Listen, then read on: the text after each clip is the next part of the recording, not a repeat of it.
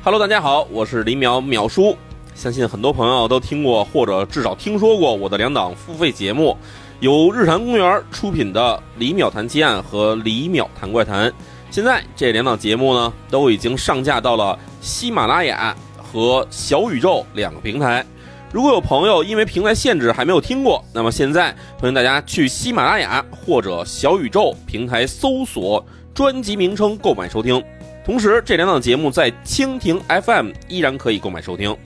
李淼谈奇案》售价为九十九元，由我和日坛公园当家主播李叔小伙子一起为大家解密十大连环杀人案。这件案件中包括的连环杀手有高智商杀人狂、反社会人格恶魔、经历过性压抑、童年阴影后的扭曲人格罪犯，还有谋财害命的女性连环杀手。我们从社会影响、犯罪心理等等多个角度为大家呈现这些恶性犯罪的成因，通过血淋淋的案件提示大家远离那些生活中可能会出现的死亡陷阱，和大家一起凝视人性的深渊。《李淼谈怪谈》售价一百三十八元，同样是由我和李叔小伙子共同主持，我们一起理清那些大家熟知的都市传说它的背后真相，包括神秘失踪的北京三三零号公交车，全员白骨化的白骨航班。预测中国两千年运势的推背图，可以控制宿主思维和行动的寄生虫，日本广为人知的自杀秘境，这些你听说过但是又无法求证的都市传说谜团，都将在这里找到答案。再次欢迎大家在蜻蜓 FM、喜马拉雅和小宇宙收听这两档精心制作的精品节目。接下来我们将会推出更多好节目，敬请期待。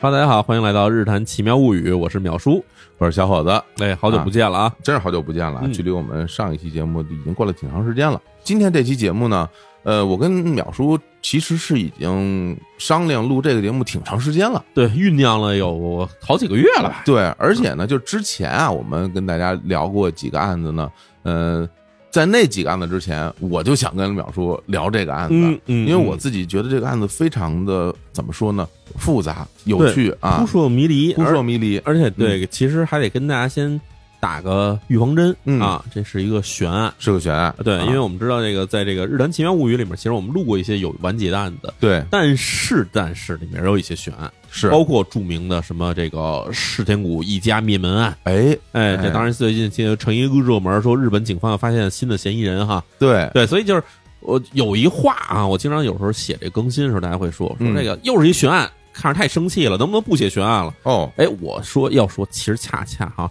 悬案是值得看的，哎为什么呢？嗯因为你能看到一个案件的发展，嗯，而且你不知道在什么时候，你能看到它突然哎有一个进展。对，反正从我个人的感受来讲啊，我好像更偏爱这个悬案一点儿，嗯是？吧？对，因为啊嗯其实你知道哈，有太多太多的案件，就是以从我们现在二零二一年的这个时间点来看的话，我觉得这些案件完结了。嗯，但是在案件发生当时，它其实可能都是悬案，因为有很多案件侦破时间就是长达几年、对对对，十几年、几十年，是传了这么多年，结果最后呱唧破了。大快人心。哎，这破的时候就是你会有一感觉，就是、哦我早就知道这事儿了。所以我觉得就是以前我们老有说说这个，无论是说我这公众号写了，还是咱这日坛播了以后，嗯说是有的案件播完以后就破案，哦，对对对，有这么一个事儿，对吧？有这么一魔咒是吧？嗯对，所以我们也觉得说这个其实播点悬案没什么问题。好啊，那也嗯希望今天我们这个案件播完之后，后续也会有新的进展。哎，对，来，那今天我们跟大家聊的这起案件啊，就是发生在日本三重县伊势的一个伊势女记者失踪案。嗯嗯，一是女记者失踪案哈，其实可以说是日本在把这个时间放窄一点哈，嗯近三十年里面嗯，呃最神秘的集体案件之一。哦，而且呢，发生时间是一九九八年。我们知道那个石田谷一家灭门案是发生在两千年，两千年，嗯那就是前后就九九十年代末期到两千年代这个初期。为什么在这个我们说近几年里面没有这么多这个悬案出现了呢？嗯，一方面是这个侦破手段得到了快速的进展，对，然后街上呢这个这个怎么说监控摄像头啊，也开始多了起来。嗯，当然，这日本的监控摄像头不像我们中国似的，说可以做到说几乎无死角覆盖，是但是呢，也给这破案带来了极大的这种便利性。对，在那之前，我们再说为什么九十年代之前那悬案不是那么多呢？其实也不是不是那么多，嗯是因为太多了以后查不过来了。对对，因为我们知道这个差不多，你知道在假如回到五十年代、六十年代、七十年代，你弄一悬案出来，可能它甚至都不会成为一个说大家所议论的话题，嗯因为那个时候的破案率确实不高。而且随着科技的发展啊，现在大家这种生物生物识别技术啊，对对吧？这种库是越来越丰富了。对哎，我们现在的年轻人，大家的这种指纹是吧、嗯血型，甚至 DNA，指定就在哪儿存着呢，对吧？没错没嗯错那个时候都没有，没有这东西，库里面只有这个有前科的人的这些生物识别的这些东西。是的，包括比如说 DNA 鉴定技术，嗯， DNA 鉴定技术真正在刑事方面能够有效的使用，咱说不是说那种实验性使用，有效使用，那都是两千年以后的事儿。是对，所以在那之前，很多案件出了以后呢，人家觉得这个说是悬案，甚至他可能都留不下案底。还真是，嗯，所以就是在九十年代开始的时候，突然有了很多工具，但是这工具又不是很发达，于是就有了大量的这种悬案出现，就是留下来以后，大家没法侦破。嗯，但是又有很多这种手段能找到各种各样的线索，但是线索始终没法把你带到那种最后说破案的关键上来。真是，嗯，就是那么一个特殊历史时期哈。一是女记者失踪案哈，发生时间呢是在一九九八年的十一月二十四号。哦，嗯，在这个地点是伊势市，哎，哎，伊势市这地方，我相信其实有一部分喜欢这个日本这个所谓的深度旅游的人可能会去过这地方啊。那我这斗胆给大家介绍一下，哎哎哎 我我很喜欢这个地方啊，嗯嗯呃，这个伊势市啊，就在日本这个三重县。哎三重县呢，这个伊势啊，可能对于不同的这种游客啊，他会有两个印象。嗯啊，比如你如果喜欢古迹，嗯那块儿非常著名的伊势神宫，伊势神宫，对啊，那是日本非常著名的一个神宫了。对，这一日神宫在日本的这个所有的人，我们知道去日本玩什么神社、神宫之类哈。嗯，一日神宫呢是日本这个所有神社的哈这个总神宫，对，嗯，就是它管着所有的境内所有的神社，是这伊势神宫呢，这个级别是特别特别高的。就对。是最高一级 但是如果您您对这个吃感兴趣，哎嗯，伊势伊势龙虾， 伊势大龙虾。哎呀，这个当地特产非常的厉害，我我吃过，嗯我吃过，我去我专门去过伊势啊，嗯也去了伊势神宫，也品尝了伊势龙虾，嗯，这龙虾可真好吃啊，哎，特别贵哈，特别贵嗯，我有我印象中七八百一个人民币啊七百人民币那都算便宜的了，啊，便宜的，那算便宜的了。哦对，因为这个伊势的地方其实人口不多啊，十几万人口小城市，对，但是呢，随着这个二零一，我印象里二零一零年前后吧，这拜克的当时这会址就选在了这个伊势志摩这地方，哎，日所以魔，嗯，在当地呢又盖了一个这伊势志摩这个国立公园儿，然后又有这种很高级的这种就是招待用的这种酒店呀、嗯，度假村啊等等都会有很多，所以在那时候，这个二零零几年开始啊，嗯伊势就开始了一个大规模的建设，然后同时就是面貌啊一新，嗯，当然物价也就随之就飙涨。标长，标长哎哦，然后这个伊势市，咱们说这个一九九八年的时候，伊势市呢，其实并没有像现在看起来的那么的适合于旅游。哦，嗯，在日本人的这个心目里面呢，伊势市就有点像是一个那种很古老的地方哎，啊、就是因为那时候只有伊势神嗯宫啊，伊势神宫那个。我们知道这个城市虽然只有十二万人，但是每年要接待这个来伊势神宫玩儿的，就是日本人的旅游的这个数量啊，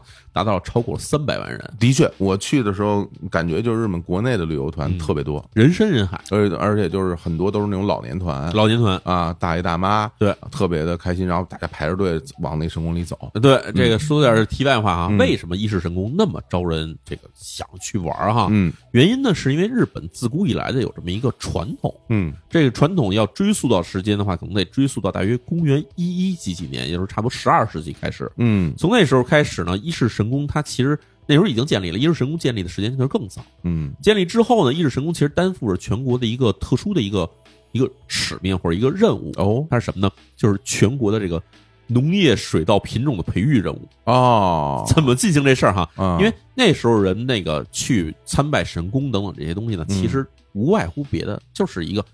祈求风调雨顺，对祈求这个庄稼能好好生长。嗯，全国各地的人都会想要去一世神宫去参拜的时候，他们会带着各种各样的贡品，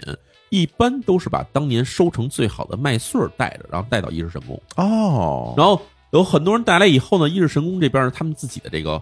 运营的这个这个组织哈，这个伊势神功的公司呢，他们就会对这些运来的这些这个麦穗儿这些品种呢进行一个筛选，嗯筛选以后呢，会把最好的这品种挑出来以后呢，然后分发给这个来这儿参拜的各种的人带回去。哎呦，所以就这是个你好带着自己的麦穗儿来了以后，你还能领点种子回去。哦，所以就这样导致了一个结果，就是日本全国，当然不能说是像现在这种这个什么四国九州、北海道都算上，就是至少在本州岛附范围之内，这个很多这种当地来的这种农民呢，他们会在这待着以后，把这个莲藕带回去后，就导致了这个日本的这个水稻品种杂交啊，然后什么这种水稻品种优化，通过这种方式就进行了一个很很快速的一个普及，哎呦，这个真的挺厉害的，呃，特别神奇。这个挺厉害的，因为这啊个事儿其实怎么说呢？因为第一哈，在我们我们国内，我们其实很难想象说这个就是这种民间自发的这种育种的这种活动能够扩大到全国这事儿，其实对在我们国的古代的时候，其实没听说过这种事儿。是在日本来说，其实它也不是有目的进行这事儿，而是一种无意识的进行这个事情。嗯，然后到了差不多在这个江户时期的时候呢，参拜仪式这个事儿呢就变得非常的流行。然后当时在这个日本各地的时候，有时候你会看到说他们会有这个村子的时候，会有一个那种牌子或者有一个这种石碑，上面写三个字，写的“一式奖”。这一式奖是什么玩意儿？我那会儿还问过当地一式人说这是什么东西，他给我讲一下， 说这个是就是各个村子，尤其是离这个一市地方比较远的，比如说是关东地区的或者长野地区的人，他们想要来参拜这一世神功，但是呢没有钱，嗯没有钱怎么办？一个村子里村民全聚集在一起，大家一块儿凑钱，嗯就是比如说咱这一下说去趟一市可能要花一百贯啊，一百贯钱贯文的这个钱，然后每个人可能只能拿出一贯钱来，嗯一吊钱来，那怎么办呢？大家凑在一起凑足这一百吊，然后谁去呢？抽签儿，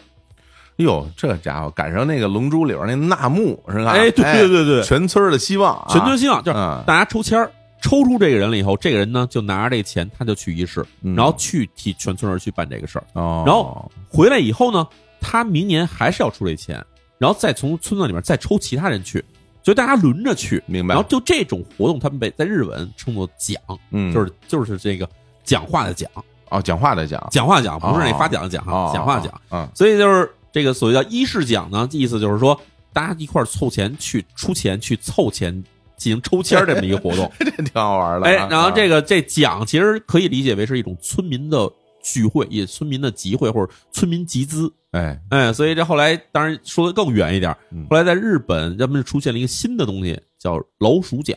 这是什么呀？老鼠奖其实就是我们后来传到中国，传到这个台湾、香港地区，嗯叫一个老鼠会的东西，嗯，就是是从日文的这个老鼠奖出来的。嗯就是大家一块儿凑钱，哎，凑钱就是你都出点钱，我也出点钱，我们一块儿进行资本运作，哦，哎，然后去进了这会以后呢，你交一贯钱进了以后，然后你要带三个人进这会，三个人也都要交一贯哎钱传，销啊嗯哎，就是传销，就是传 销。明白？对我我我听这个词儿有点熟悉，嗯，传销最开始名字就叫老鼠老鼠会老鼠哎，会老鼠会这对最初出现的是在日本，哦然后从日本传到了台湾、香港，传到我中国这些地区啊，然后再传到了中国大陆。你看嗯，哎呀，还有这么一个事儿呢。说得太远了哈，当然这个咱们说回来，一对是说回来啊，哎说回说来一，世咱们这个今天这主人公，哎啊，嗯这主人公是啊，这个主人公的名字叫做这个石出纪子。嗯，这石呢是一个日本单创的一个汉字，对，是这个走之儿，然后嗯这个上面是一个十字的十，一二三四五六七八九十那个那哎个十字，嗯哎啊，这个字儿呢，当什么讲呢？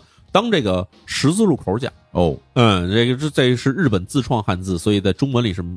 是其实没有这么一个词儿的。是但是我们引入翻译以后呢，把这个字就按照这个读义的这个方式来，嗯就给它就叫做十字儿了哈。石出继子啊，史书纪子，嗯他一九七四年十一月三号出生在这个三重县金市，呲，这一个发音就阴阳特别对深，我路过过这地方啊，因为这个三重县它其实这个地方呢，它其实不算日本的发达地区，对啊、它紧邻的地方是这个名古屋嗯啊、所以紧邻名古屋呢，从名古屋开始一条线下来，过了这个四日市市，然后还有这个桑明，嗯然后就是金，然后伊势，就是其实是沿着海边儿是有一条小的城市线的，是后边鸟语，哎，哎鸟语一再往指南磨就更多了哎，对对，熊野，对这就是一条线儿，它嗯所以靠近名古屋附近的地区呢，人口会更多一点儿。对，然后，但是这个县厅的位置是在这个金市，对所以就是三重县就是主要的人口集之集中地方就是金市。嗯，然后他这个继子呢，他这个上的是这个京都的这个立命馆大学，哦，这是什么大学？什么这是一个比较好的一个私立大学，哦哦哎哦哦，私私立大学，私立大学。然后上学的时候，这个继子呢就非常喜欢这社会时事，然后又喜欢这旅行，其实可以算是一个文艺女青年。嗯上大学那会儿呢，他就是一个背包客，然后呢自己一个人呢就去了什么印度啊、中国呀、缅甸这些地方去旅行。哦，你想，他是一九七四年出生的，所以他上大学那会儿应该是九十年代的中期不到。对，对，所以那时候你想，九十年代一九九五年、九四年那会儿来中国旅行、独自旅行的外国人，其实还真的没有那么多，啊，还真是，对吧？咱还小时候，你看九四年那会儿呢，差不多你在街上看一老外，那虽然没达到说一堆人围观的程度，嗯，但是也会很多人觉得很奇怪，对对会对盯着他看，不是很多，还不是很多。嗯，所以可以，你可以看得出来哈，这个继子他是还是一个比较有这种探险、勇敢精神的，对对对对，是吧？嗯，别说中国了，他还去了印度，去了缅甸，人家这些地方其实治安也好，或者嗯社会基建也好，其实比中国要，你说要又又差一个台阶儿是我都对吧不我都不敢去啊，啊。嗯，然后呢，他在大学里学的专业呢是这个新闻，所以呢，他其实是想当一名这个记者。然后在这个毕业之后呢，呃因为毕竟是一个女孩子，然后又觉得要离家近一点好，所以她又回到了三重县。然后在这伊势这个地方有一个这个伊势的一个出版社，叫做伊势文化社。嗯呃在这出版社呢，就当了一名这个记者。哎，得偿所愿了，得偿所愿。嗯对，这伊势文化社是干嘛呢？它其实是一个这个在伊势地区啊，专门出版这种旅行文化相关杂志的一家出版社，不是一个大社，嗯，不是什么什么讲坛社、小学馆这种地方嘿啊。嗯，所以呢，在这个回到伊势以后呢，这个继子他主要工作呢，基本上呢就是给这个伊势文化社旗下的一家杂志叫《伊势志摩》啊，这个杂志呢做一些撰稿工作。嗯，哎，这个撰稿工作里面就包括什么什么这古董艺术啊，什么这个当地的旅游信息啊、传统活动啊等等这些东西。所以继子在九六年加入这家出版社之后呢，开始就得了一个工作呢，这工作就是说你要去采访这伊势市周边的一些名店哦，啊，什么比如著名的餐馆儿嗯啊，著名的这个旅行的这个观光的这个好地方嗯啊，还有一些比如说这个当地可以体验一些当地文化设施的地方。嗯，啊，就去做这些东东西。然后呢，他要去给人拍照片儿，然后还做一些这种宣传啊，文这个做文稿、做文案之类的。所以这部分工作呢，给了他这个也很多的一个机会，就是出去旅行，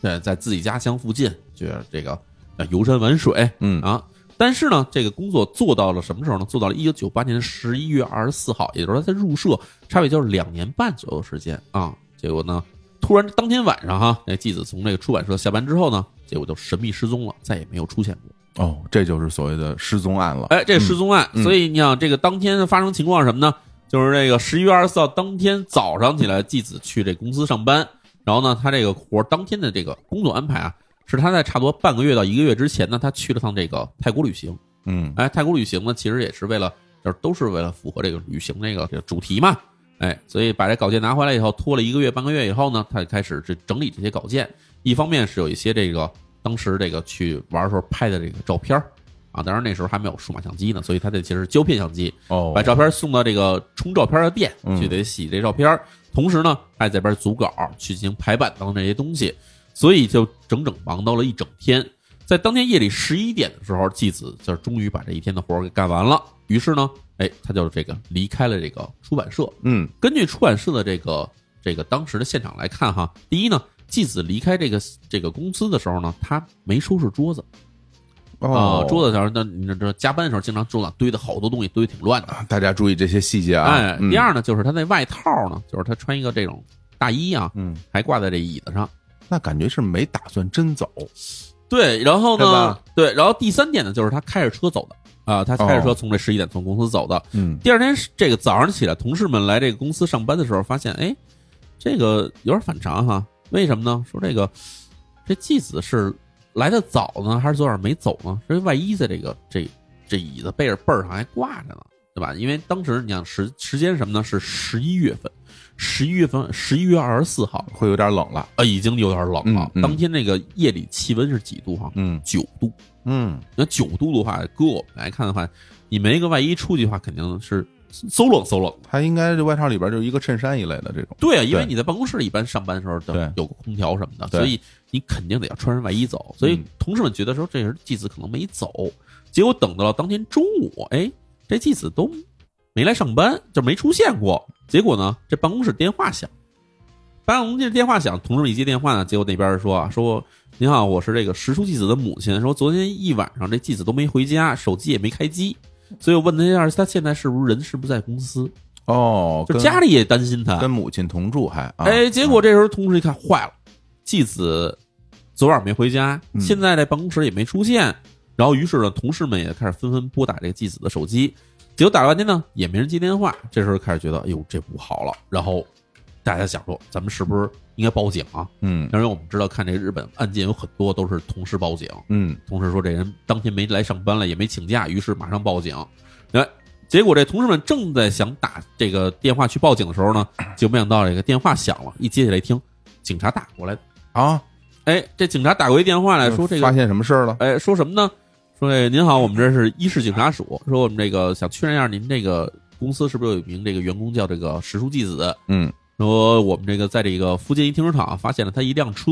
但是那个车呢停的特别不好，所以这个对方已经开始就是人家那停车场的人啊开始投诉了，所以我们呢确认一下这个人是不是在你们公司。哦，那个日本是这样的，呃，像在什么便利店门口啊，嗯或者哪儿门口有那些停车场，嗯你这停停了一会儿你就得走，嗯，对你不能在那儿过夜，啊，不能过夜，是吧？你在这儿过夜，人人家就得报警，呃绝 绝对报警，哎是？吧？对，所以就这样，这个警察就开始从这时候才知道说石书记失踪了。那个车离他那个单位远吗？是这样哈，第一呢，这个车停的地方是哪儿呢？是停在一家这个保险公司的这个门口了。哦，这保险公司它门口是一个小停车场的，对呀啊这停车场里能大概各个六七辆车的样这子，门口就两排嘛，啊，两排一车，边一边一排。没错。嗯然后这保险公司离这个出版社只有几百米的距离，就是很近，走路就能到。哎，这有点怪哎。就是这个车，它这肯定平常的时候，直入弟子是把这个车是停在自己出版社停车场。对啊，我这么近为什么要开车去呢？哎，对。然后第二呢，说这车有什么奇怪异样哈？嗯第一呢，说这个车啊，就很多这同事来上班啊，发现这个呃这车从当天早上来上班的时候，发现这车停在停车场里了。嗯因为一个这个保险公司的这个停车场呢，一般来说只有两种人会把车停在这儿，一个是在这儿上班的人，对还有就是来办事儿的人。对，你甭管是上班的还是办事儿的人，这车都不会在门口过夜，所以很多人来这儿以后，发现这门口停一辆车，觉得很奇怪。嗯第二呢，说这辆车哈停的位置啊特别的怪，就是。呃，这车位不都是一个一个并排停的吗？对但但是呢，石如纪子这辆车呢，它是一个斜不签儿的，就是斜着停在这车位上，那占了好几个车位。占了仨车位。哎呀，所以这大家就会觉得很生气嘛。这在日本不太常见。就是 啊第一就是肯定不常见，第二对就是大家觉得这人怎么停车能停成这样？对嗯对，你要是这么停车的话，作为这个土地拥有者，嗯就是这个停车场，我是地主，对我是可以给你罚款的。对，我是直接跟你要多少，你得给多少的。嗯所以有时候你去看日本的停车场里头，它写着，如果你违反停车条例的话，嗯我们会收罚金二十万，哦对，有的是会写呃， 的。经常会有二十万，有最高一次我见过收五十万的。哦这五十万相当于多少钱嗯啊？五十万相当于差不多人民币得有三万多人民币，啊对，对吧？嗯所以你想，你要是不好好停车，你就得交给人三万块钱人民币。嗯然后这我们想说你，那我 就跑了赖了，行不行嗯？不是这样的，人把你车牌记下来，直接报警，警察是可以抓你的。是对，嗯然后所以这事儿我们就说回来哈，我们在国内的时候停车的时候，虽然说没有警察抓你，也没人罚你款，但是大家还是要好好停车。回到这个保险公司这儿来说啊，嗯人家看这个停车场停这么一辆车，觉得很奇怪，所以等了一上午，发现没人来提这车，就报了警了。哦，那除了他这个停车的位置比较怪以外，还有什么其他的这种可疑的迹象吗？哎，对，这对，警方肯定到现场去勘查嘛，看这车。然后第一呢，说这个车要是这么斜不签儿这么停在这个三个车位就停这么斜着停了嗯，肯定是停车人有什么急事儿。哦，对吧停车人有什么急事儿的话，那第一，那我们就看这车是不是出了什么事故了，嗯，他是不是撞了人，然后结果就把车停这儿，就就把车扔这儿，然后仓皇逃跑呢？你看车上没有任何外伤，一点外伤都没有，而且呢，车门是锁好了的车门。嗯也没有这车也没有撬窗，也没有撬锁，什么都没事儿都没有。然后再看车里头，这车里头呢也没有什么任何狼藉打斗的痕迹，都没有，呃，没有，也没有血迹，什么都没有，这什么擦伤、抓伤什么都没有，就嗯看起来就是一辆正常的车。但是呢，结果在车里呢，就是我们知道这驾驶座两个驾驶座中间不有一中控台吗？对哎，中控台一般都会放几个那种可以放杯子或者放烟灰缸的地方，对，就发现烟灰缸里头有一个这个烟头。哦，哎烟头儿，嗯，然后呢，这警方就是这样讲的，这个这车对吧？可能就是这人就是不讲道、不讲规则、不讲道理，于是也联系了石书纪子家里头。结果这石书纪子家里头接受了消息以后呢，来到这现场啊跟警方一交涉，说不行，我们家孩子肯定出事儿了，你们必须马上开始搜索。因为为什么这啊么说哎呢？，这时候这个石书纪子家里啊说了，说一共有几点说值得怀疑的。嗯，第一就是这烟头，说这个纪子不抽烟，哦，不抽烟，他绝对不抽烟。好就是嘞，甭管是说有可能是比如说在家里不抽，在外面偷偷抽的，但是呢，无论是外面同事也好，还是家里人也好，说这书记的是根本不碰烟，而且是有点讨厌抽烟的，啊行，那这个是非常可疑了，所以这烟头出现就很奇怪嗯，啊、然后第二呢，说这个石书记子的身高是多少？是一米五四。是一米五四的这个人，我们知道，其实相对来说，在日本来看的话，是都是有点偏矮小的女性。嗯，瘦小女性吧，嗯哎，这种女性她在开车的时候呢，她这个我们知道这个方向盘跟这座位位置是可以调的，对，身高越小的人呢，他这个座位置其实越近，为什么？因为你要去够这个底下这个刹车和油门儿，对，对吧？你要是调太远的话，你是够不着的。结果警方一看，说在当时这辆车的这个这方向盘跟这个椅的距离呢，一米五四的人是肯定够不着的，哦，被调过了，那肯定调过已经拉远了。嗯，哎，他说你要是找一米五几的人坐进去以后呢，他除非是不坐在这个椅子上，他是就是半拉屁股搁椅子上，哎呀呃，够着开，他能踩着刹车和油门，否则要是靠在靠背儿上去去坐这个车呢，是脚是离这前面是有一段距离的。那他大概调了有多远呢？调到有多远呢？差不多这身高得是一米七五以上的人坐这位置上才合适。嗯，那这个事儿就非常非常可疑了，啊，哎，非常可疑，就是肯定不像是这么一个石书记子能开这车的这个感觉。嗯，第三呢，就是这个石书记的离开办公室的时候呢，也没穿外套，桌子也没收拾。说这个事儿其实很奇怪，因为第一，当天晚上我们刚才说，当天晚上挺冷的，这个气温只有九度。第二呢，就是石书记子这人的性格其实是有点这个比较偏严谨的。嗯，所有的同事都说说，甭管这石书记子加班到几点，甭管他干了什么活儿，他最后走之前总会把桌子收拾的特别干净。就是他是自己是有一点这种小洁癖，或者有点这种小完美主义那种感觉的人，哦，所以说从来没见过他住那儿堆的乱七八糟的。当然，所以这事儿说起来的话，就感觉起来石书记子离开出版社的时候，感觉其实可能有点儿有点匆忙有，点匆忙，慌张或者感觉他就是刚才你说的，没打算就长期走，对，比可能如就说出去一下我，我比如我上个便利店，哎我，买个东西，哎很快就回来，那可能是吧？有可能是这样的对。对，嗯然后呢，再往下一点呢，可疑的就是我们来说，石书记子这车啊是斜着放着的。假如要是石书记子这么一个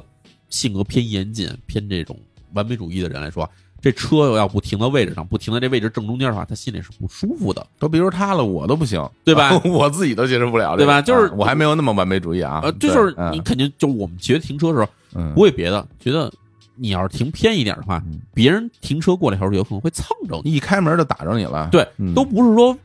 防止给别人添麻烦，是嗯为了你自己车考虑，你都觉得说想停到中间这位置上来。对，然后第五呢是什么呢？就是这一更一更多的一个细节啊，就是这个那时候车里头还没有什么什么 CD 什么什么这个 MP 三什么的，那时候车里都是那卡座机，哦，卡座机啊，哎，卡座机我们知道是有按键的，嗯，嘎巴一摁就是放歌，嘎巴一摁就是停止。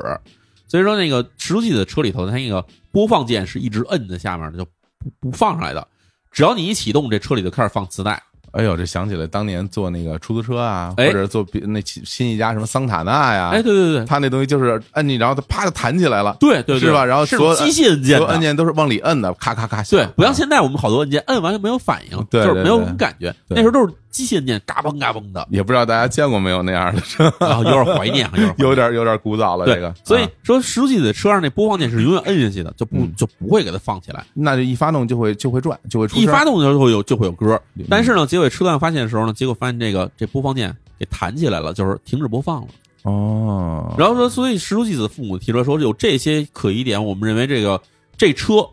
对吧？简单来说，这车昨天晚上肯定不是石书记子开的，就是这车上开车的人肯定是一身高比较高，而且还抽烟的人，对而且呢，可能不喜欢那歌，所以把那歌给停了。嫌吵，哎，嫌吵啊！嗯停车方式看起来也不像是石书纪子他停的车，所以我们认为这车这是纪子自己的车哈，不是他开的，那纪子很有可能不太妙。那在这个日本的这个法律里边儿哎，啊，或者说在他们这个警察系统啊嗯，就接受这个失踪报警啊有有一个时长的概念吗？有有有，啊其实各国都有哈，都有啊，对，啊然后有的国家是七十二小时，有的国家是对四十八小时，对对对日本就是四十八小时。啊，为什么这么做呢？就是因为有很多人啊哈联系不上、找不着了呢，嗯并不是说遭遇了不测，对，而是比如这人就是烦了，嗯想找一地儿自己待会儿。就不想跟人联系。对，如果是现在的话，可能就是手机没电了，哎，哎还有对吧什么呢？啊就是这种跟家里闹别扭了，想出去自己自就是呃躲起来，对离家出走。都会有。所以为了避免这个浪费警力哈，因为警力毕竟有限，忙你这事儿可能就误了其他重要的事儿了，所以呢就制定这么一时间，就是要不是四十八小时，要不是七十二小时等等这种这种规矩哈。所以当时警方啊提出来说，说尽管这个石出纪子的父母说这孩子丢了找不着，赶快得得得去救他，嗯，但是警方说说第一没到四十八小时，对，第二呢，以我们看来，这个继子对吧？大学毕业都已经工作两年半了，这人不会说说没就没了，弄不好可能就是跟你们这个老两口吵架了，不想跟家待着了，对吧？对于一个刚步入社会的这个年轻女性来说的话，跟家里关系不好，其实挺正常的。嗯所，以警方最开始认为啊，说你这孩子就是离家出走，你等等吧，对你等等吧啊，，自己就对自己就回来了。呃，说你这个是你们自己家里的家务事儿，不应该麻麻烦警方。于是呢，嗯哎，就这么着，就是说当时就说我们再等等吧，先再看情况再说。嗯，结果就这样，石柱纪子的父母在家等了得有足足两天时间，过了四十八小时，马上要跑到一市警察署说你不行，你赶快给我查我们家孩子，现在还没回家，这到点儿了。到点儿了。嗯，就这样呢，就警察署说，那我们没办法了，对吧？按照这个日本的这个法律规定，反正我们也是这个四十八小时，嗯不得不你要说你要要求立案，那我们不得不立案。那得，那我们就开始查吧。于是过了这个黄金搜索时期之后，嗯，警方才开始说搜索，而且不是正经搜索，其实只是零星搜索，因为就算这个时候过了四十八小时，这个继子没回家，一是警察署还是在认为说这个就是成年女性有有自己自由，对吧？这个女孩子去哪儿，这是有她自己自由，家里不应该横加干涉，所以她可能只是不想跟家待着 了啊。当时是这么想的，这帮人啊哎，就这样呢，警方这个调查工作是分为两条线，一条线呢是认为这个是歧视家庭纠纷， 对所以派出这个普通的警察呢，就去十足自己的家里和亲戚呢，就是进行一圈走访，嗯就问问他到底跟家里关系怎么样，是不是就是跟家里闹别扭了。也是，哎这个这不一定啊。就这样呢，这个这个这个警方调查工作啊，断断续续断断续续拖了多长时间？拖了得有一个月时间。我还没回来呃，呢。他在十一月二十八号失踪的，到了这个十二月的这个中期的时候呢，这时候警方才开始说：“哎呀，好像我们找到了一个嫌疑犯吧？可能哦是可不不算嫌疑犯，就是可以怀疑的人。什么人？哎，这是什么？从这儿摸呢？就是从这个出版社这条这边摸到一个人。嗯哎，出版社说啊，说这个这个继子失踪之前啊，好像有一个人曾经跟他这个多次接触过，然后呢，符合这警方这个这个对这个，比如说这个车辆里面这些判断，是一个身高一米七几的一男性。说这是什么人呢？这名字啊，叫做这个柴田浩彦。那这是什么人呢？哎，这个首先这人呢是三十一岁，已婚。那在这个这个伊势市附近有一个叫尾鸠市，哎，尾鸠市是更小的一个小城市，只有三万多人口的一个小地方哈。哦哎，这地方呢，他开了一个水族店，哦，卖鱼的，哎，卖鱼，卖那种观赏鱼，卖卖缸啊，哎，卖缸、嗯卖鱼、嗯卖水草，是啊卖鱼食卖儿鱼食啊，啊，卖水啊泵，不用说那么细了啊。卖这个温控器哎呀，啊，卖这个这个这个，一看你就干过，就是你，我告诉你，就是你啊越来越多 就是你啊。然后呢，哎，同时呢，这个这个柴田浩彦这人呢，他这个身高是一米七八啊，哟，这够高的，呃体这身材还挺魁梧的跟我似的啊。啊，嗯反正然后这个人呢，还是这个当地是一个比较活跃的一个这个男青年，这个嗯一方面在地方政府这边有一个这个兼职，嗯，兼职就是给尾鸠市做这种什么这个旅游推广大使这么一个活动。然然后另哦一方面呢，还得参加当地这个旅游信息的宣传啊，还有这个在当地的这个这种什么这种青年集会哈、是青年集会的这个负责人之一，嗯，啊挺挺活跃，而是一个社会活跃分子。然后这个出版社这边提供信息呢，说这是陈天浩彦从这一九九八年三月起开始呢，就在这个尾鸠市市政府的介绍下呢，开始跟这个石出纪子两人开始合作一个这个旅行项目。这旅行项目叫东济州大旅行，哦，就是意思就是介绍东济州。济州是什么意思啊？济州不是韩国那济州哈，不是那济南的济哈，是这个纪律的纪，就是这个继子的继，哎，祭子的祭，对这个冀州其实是这古代时候对这个冀一国嗯啊、冀一半岛这地方这一个这么一个通称叫冀州。对，那冀州地方，东冀州其实指的就是三重县，嗯，而西冀州呢是这个合歌山县。对，啊大家老看什么所谓的冀州梅，哎哎，冀州梅，就河山出的那个河山梅出的子，对就就是古称了，对，嗯所以东冀州指的就是三重县，这个就是其实就是一市县周围的这些地方。是介绍一下这个当地旅行。所以呢，这个石竹纪子是个这个记者，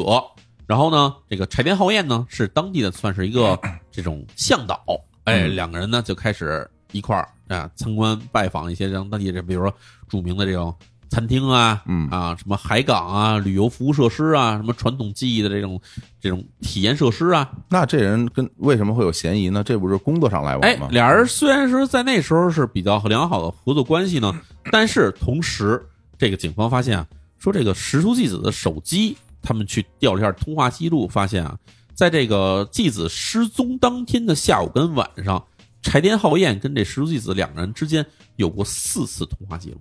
哎呀，你看，一个下午到晚上打了四通电话，这其实俩人关系可以说是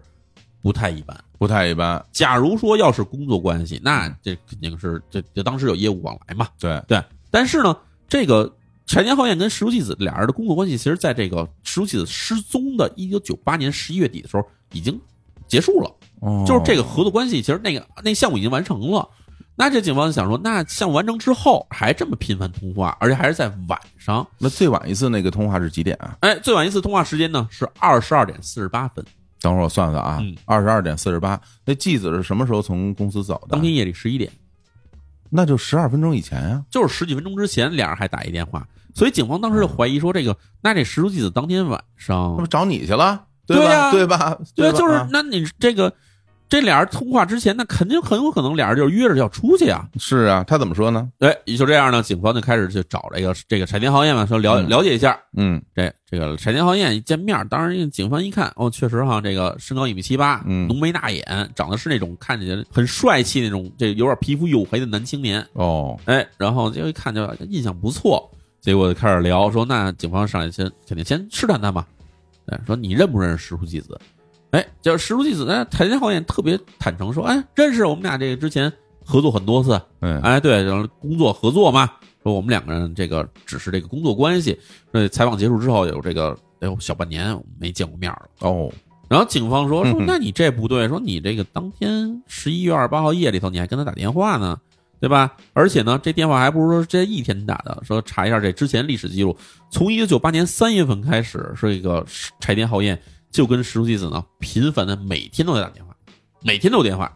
这个可不一般啊。哎，然后呢，警方就说啊，说我们知道，说你这人你现在是已婚身份，你是已婚男，哦，可能有点不太方便，但是呢，为了这案件侦破，因为毕竟现在石书纪子下落不明，嗯，你得跟我们说实话，到底怎么回事儿。然后陈天好像说：“那我就跟您说实话吧，说我跟这个石书纪子，我们俩人其实是这个婚外情。有布伦，哎哎，布伦布伦对之恋啊，对，这啊纪子其实是这个当了小三儿。嗨，这个不啊不少见。然后就这样呢，然后这个那警方说：那你跟我们说一下这当天这个你们俩通话具体对情况是怎么样的？对，然后陈天浩也说说这个说这个失踪当天啊，十一月二十四号的当天下午，我们俩其实打电话就是说约定要出去，就是见面见面要约会。哦，哎，但是呢，这个继子说当天他有这稿子没做完，说有这个要加班儿，所以呢，那我说我就等着他吧，就等着等着，一直等到了十一点左右。然后在之前呢，他就下班之前呢，我们俩打一电话，他说差不多还有十几分钟就能走了。于是我就差不多在这个十一点前后啊，就开着车去了他出版社。然后去出版社，他从那个出版社下班以后呢，啊他上了我的车，聊了一会儿天儿以后啊，哎，我们俩在车上就发生了这个性关系。发生性关系之后呢，我就把车就给开回这个出版社，然后在之后呢，我们俩就分开了，没见过面儿。哦啊，这行么说，那警方听完这个描述说，哎，那你这个我们有几个可以查的点哈。嗯，第一，你是什么时候到的停车场？对，哎，第二呢，说你给他送回来，你又停在出版社这儿，嗯那你肯定，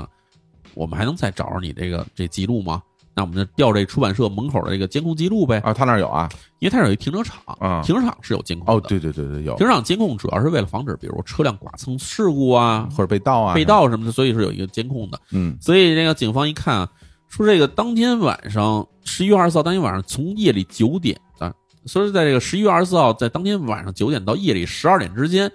说看这个出版社没有任何一辆车辆驶入的记录，得没有车开进来说瞎话了啊！啊。嗯说你这个陈年浩业，你说的是你把车开到他们的停车场这儿，然后他上了你的车，然后你们俩出去，你们俩办事儿，办嗯完事儿回来又把车停回这儿给送回来，是，这一进一出可从来没有过这个记录。那怎么办呢？这哎是说说破了这个。然后嗯警方一看呢，说这但是呢，这继子当天晚上确实出现在这个停车场了，是在什么时候呢？就是在这个十一点前后的时候呢，继子是到了停车场里，开上自己车，自己开着车离开的。就是后来在那个保险公司门口发现的斜着停那辆车。哎，对，说继是吧子是开着车离开的。嗯，然后，于是警方再次找到这陈天浩彦去核实，说这事儿怎么回事儿。陈浩彦说：“说那我当时说错了，是这么回事儿，是这个继子开着车出来，然后呢，我也在外面开车等着他，他把车停下以后呢，就上了我的车，上我车之后，结果呢，我就带着他出去，出去，出去，我们俩在外面发生关系，然后发生完关系之后，我又把他送回到这个出版车附近，他下了车，然后我就走了，是这么回事儿。我听着像编的，就是是吧？你一开感觉有始点没有这个必要吧其？其实就是为了这个证明为什么摄像头里没有你，然后是一套说辞。这哎对说改就改这个啊，没错儿。”啊，那这个时候，警方再次去调控调了这嗯个监控摄像头啊，发现哎呀坏了，这个监控摄像头这个这个范围有限，他产业浩天也描述这东西呢都没拍着，哦但是只能看到这石书记子开着车出去了。啊，哎，然后呢，这个他们又想到说，哎，那保险公司这个停车场这儿，那这是不是有监控呢？结果一找，发现这保险公司恰好当天的监控坏了，没有。怎么就那么巧呢？哎，经常会有这种桥段哈，好嘞，哎啊，就是啊监控看起来是一摄像头，但其实是这个并没有录着像。那我觉得这人也有有有嫌疑有嫌疑。这听起说来话很奇怪对嘛，吧？说改就改，还没错儿。啊，所以就这样，警方说，那我们得对对这个柴田浩彦啊，得算是重点调查对象了。这查他一车吧，先查车嘛，嗯就发现柴田浩彦车就在差不多这个一周之前啊，进行了彻底大清洗，这车里一点儿灰尘都没有，一尘不染。我觉得这个就明显是做贼心虚，对吧？不是，哎，咱们咱俩都开车啊，嗯咱就说说，就是说嗯给自己车，嗯洗个车，这很正常，对是吧？但是内饰清洗，洗里头，嗯，这个我觉得我车之前买一个一直到卖，我也没干过这种事儿啊。哦，差不多可能半年一次吧。啊，你会有啊？就是有时候车里头，它比如说你这个，因为我经常开车去野外玩，哦，对对对，您内饰你那会带好多泥啊，什么这个树叶子呀，甚嗯至有时候嗯昆虫什么的上车，嗯，然后这个你车里是得洗的。那还真是啊你这么又提醒到我了，嗯啊，但是他这个这为什么那么巧呢？哎，对，就嗯这么寸呢，就是因为我们知道日本其实相对来说比较干净，哎呦，我第一次去日本的时候，我就感觉印象特别深。嗯，正好去那时候呢，在到了东京，嗯到东京之后，其实东京经常下雨嘛，嗯然后就哗哗哗下了一阵雨。嗯，下一阵雨以后呢，我雨停了，嗯，然后我就在街上继续溜达嘛。对，我就看有很多车是停在路边的嘛。对，雨下完之后，嗯那车上还是特别干净，就是它那个雨上没有那个灰尘，对，就哦没有土。嗯所以它雨下完以后，这车上没有那个我们说就北京话叫鹅裂，你要就在是污渍北你要在北京下一阵雨，很多时候车上一堆泥点子什么的。啊，对，弄完以后就跟雕花了似对的，对对对啊对对，一层那个各种的这种水墨画，是是啊是，嗯，但是就是我们知道这个人真的在日本街上看到很多车都是一尘不染的。一尘不染。我以前以为是他们每天都洗车，嗯那后来我发现，就是我因为我在日本也开车嘛，嗯就是这车只要你不往那深山老林里面开，你在城市里开哈，嗯，这一礼拜你这车都不带脏的。你看看，哎，所以这个车就是你你这么洗，确实警方觉得有点奇怪。但是洗个车这事儿是个人自由啊，你也对不能说你凭什么洗车，你对为什么洗车，真是，你是不是做贼心虚，这事儿其实也不能说。嗯于是呢，警方就进行另外一条线，说这个我们就咱们那咱们就对这个柴田家进行这个搜查吧。啊，啊，申请搜查令。但是呢，是这样，日本这个搜查令呢，其实是有一个限制的，是什么呢？就是假如说这个人已经正式逮捕，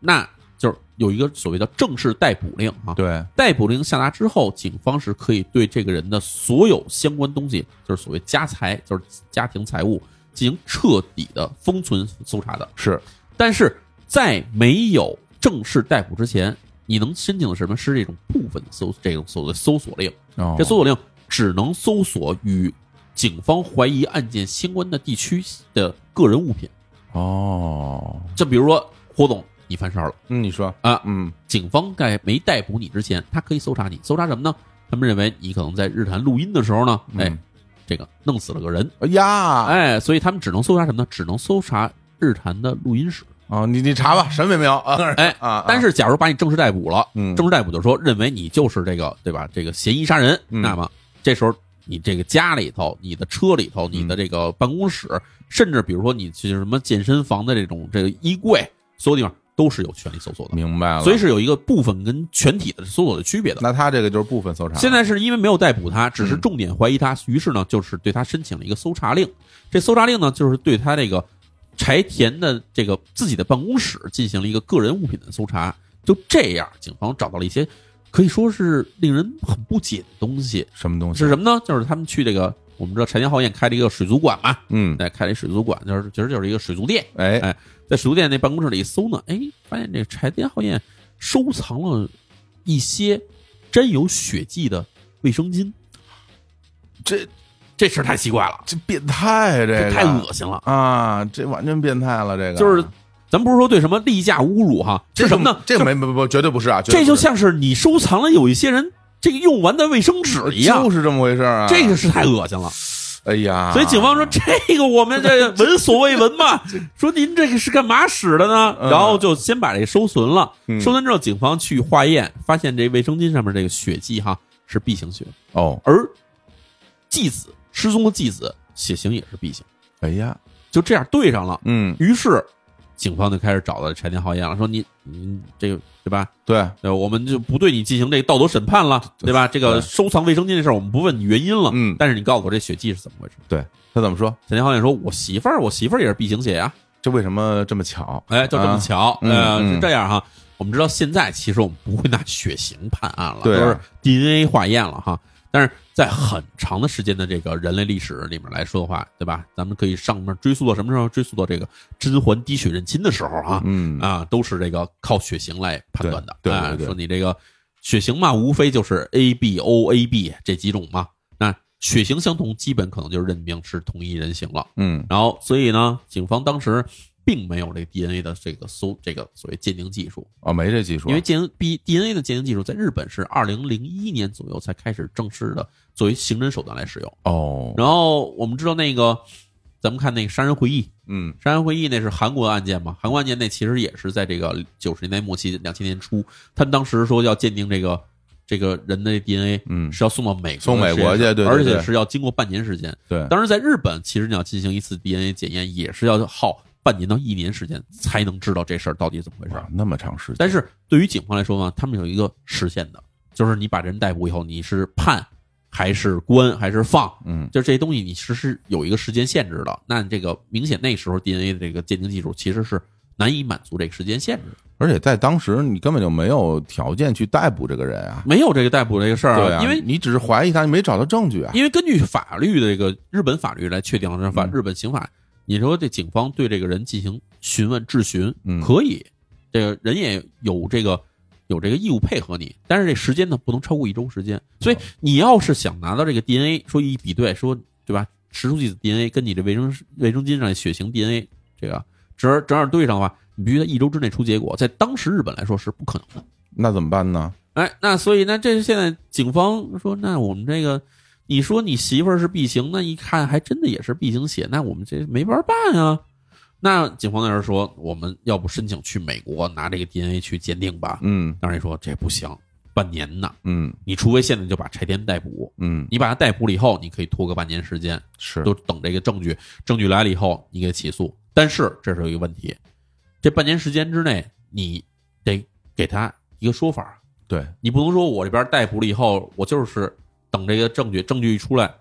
一看不是一个人，对吧？你这上面这这个这个卫生巾这血就是柴田的媳妇儿的，不是继子的，你怎么办？对，你说我对不起，我给你放了。那按照各国其实都有这法律啊，就是一案只有一判，所以假如说你以这个涉嫌杀害或者说绑架挟持失足继子，嗯，你把这个柴田给逮起来了，结果从这个证据上一看，证据对不上，你给他放了，那么以后你就不能再按照这个案件再对这个柴田浩彦进行这个逮捕审判了，哦，这样啊，这是不行的，哦只能一案一判。所以警方说，你们这个只有就是咱们只有一次机会，你必须抓紧机会，你给他坐实了、实锤了，你才能逮捕他。嗯其实我们看很多刑侦剧都有这个桥段哈，中国其实也是这样的，就是证据不确凿、证据不充分的时候，绝对不能下手。一嗯旦下手，人家那边给你呱唧推翻了，那你这案子就就无头死案了。嗯，你明明知道是他干的，但是从法律上来说，你不能再逮他了。明白了，所以嗯这时候警方说：“那我们现在肯定没有那么多证据来确定柴柴柴田浩彦就是这个人啊。嗯，我们甚至不知道石书纪子现在是死是活呀。对对对，所以那我们现在肯定没法逮捕他，没法逮捕他呢。那这时候柴田浩彦突然有了动作，哎，柴田浩彦跟这警方说说，那这个对吧？你们这个这个询问我也超过一周时间了。”嗯对吧？把我东西搜走了，然后没有什么这个可以逮捕我的这个这个证据的话呢，那我要求把我东西全退回来。哦，因为什么呢？因为柴田浩彦这人啊，哎，他这个懂法，嗯哎，这人呢，其实经过这个警方后来摸索的这个信息看啊，说这个这个石都纪子是在十一月二十四号失踪的。陈天浩彦从十一月二十五号开始这一天，他买了一大堆各种的什么跟这刑法、诉讼法什么各种的这种日本法条相关的这种书籍，他买了好多，而且每本儿每本儿都看完了，看完以后在上面还有各种的这个批注，看得特别认真。就这个人，他开始进行了这些这个学习之后，从警方开始跟他接触以后，这柴田浩彦，你们别吓唬我，我全懂，嗯，对吧？所以我跟你说，你们这个事儿询问我超过一周时间了，根据日本法律某条某条某条，你们现在必须决定到底是起诉我、逮捕我，还是说就把我的所有拿走去搜查的东西全退还给我。就包括他这那位包括卫生巾，啊这些卫生巾是我个人非常重视的这个珍藏品、收藏哎品。呀呀呀呀啊、这下我现在原样要求你原封不动给我退回来。那也只能给他了，这警方，警方自己都懵了，说从来没碰过这样的嫌疑人哈。嗯结果一咨询呢，发现确实他说的是对的。嗯那没办法，那我们现在逮又不敢逮，那只好先先还他呗。嗯警方当时想的什么？反正你总有一天你这个对吧？你得能露露马脚来，你露出马脚来，这东西我们还得搜回来。嗯结果就把东西退给他了。退给他，当时这山田浩彦把这几张卫生巾全弄在一起，聚就给烧了。哎呀，其实聊到现在啊，嗯，真的，我就是大家的我们的听众们，嗯都会有这样一个想法，嗯就，就就是他干的。你想吧，嗯是吧？人家刚失踪，您就开始学法律，是吧？嗯？然后您这手里还存着这么多的这个私人收藏，嗯，啊，私人收然后藏，血型还一样，嗯，然后这个退给你之后，你还一把火给烧了，这种种迹象啊，就反正我就觉得这人肯定是有问题，但是啊呢，怎么说呢？按照推理来说，嗯就是我们假如看的是推理小说，那没问题，你觉得这时候出的就是他了。但是哈，法律毕竟是法律，那法律是讲究是什么呢？法律讲究是证据，推理不当证据，那一定，那一定，嗯，就是推理永远不能成为证据，不能有有罪推论啊，就是嗯，你有推理，你要用证据去证明你的推理。是，但是当时手段实在太少了。这人就比如说，我现在我突然有一天，我我也想学法了，嗯我就想学公司法，我就开始研究公司哎法。结果有一天给我逮着了，说你这个对吧？你涉嫌用公司进行诈骗，嗯，然后说你这个学习公司法这事儿就是很可疑的，嗯，这就莫名其妙啊！我就是自己想学了，那你也开窍了你也收藏一个一些个人用个品，个人个人用品，但是啊，这东西我我我自己个人爱好，我又没有干涉到任 何人，对吧？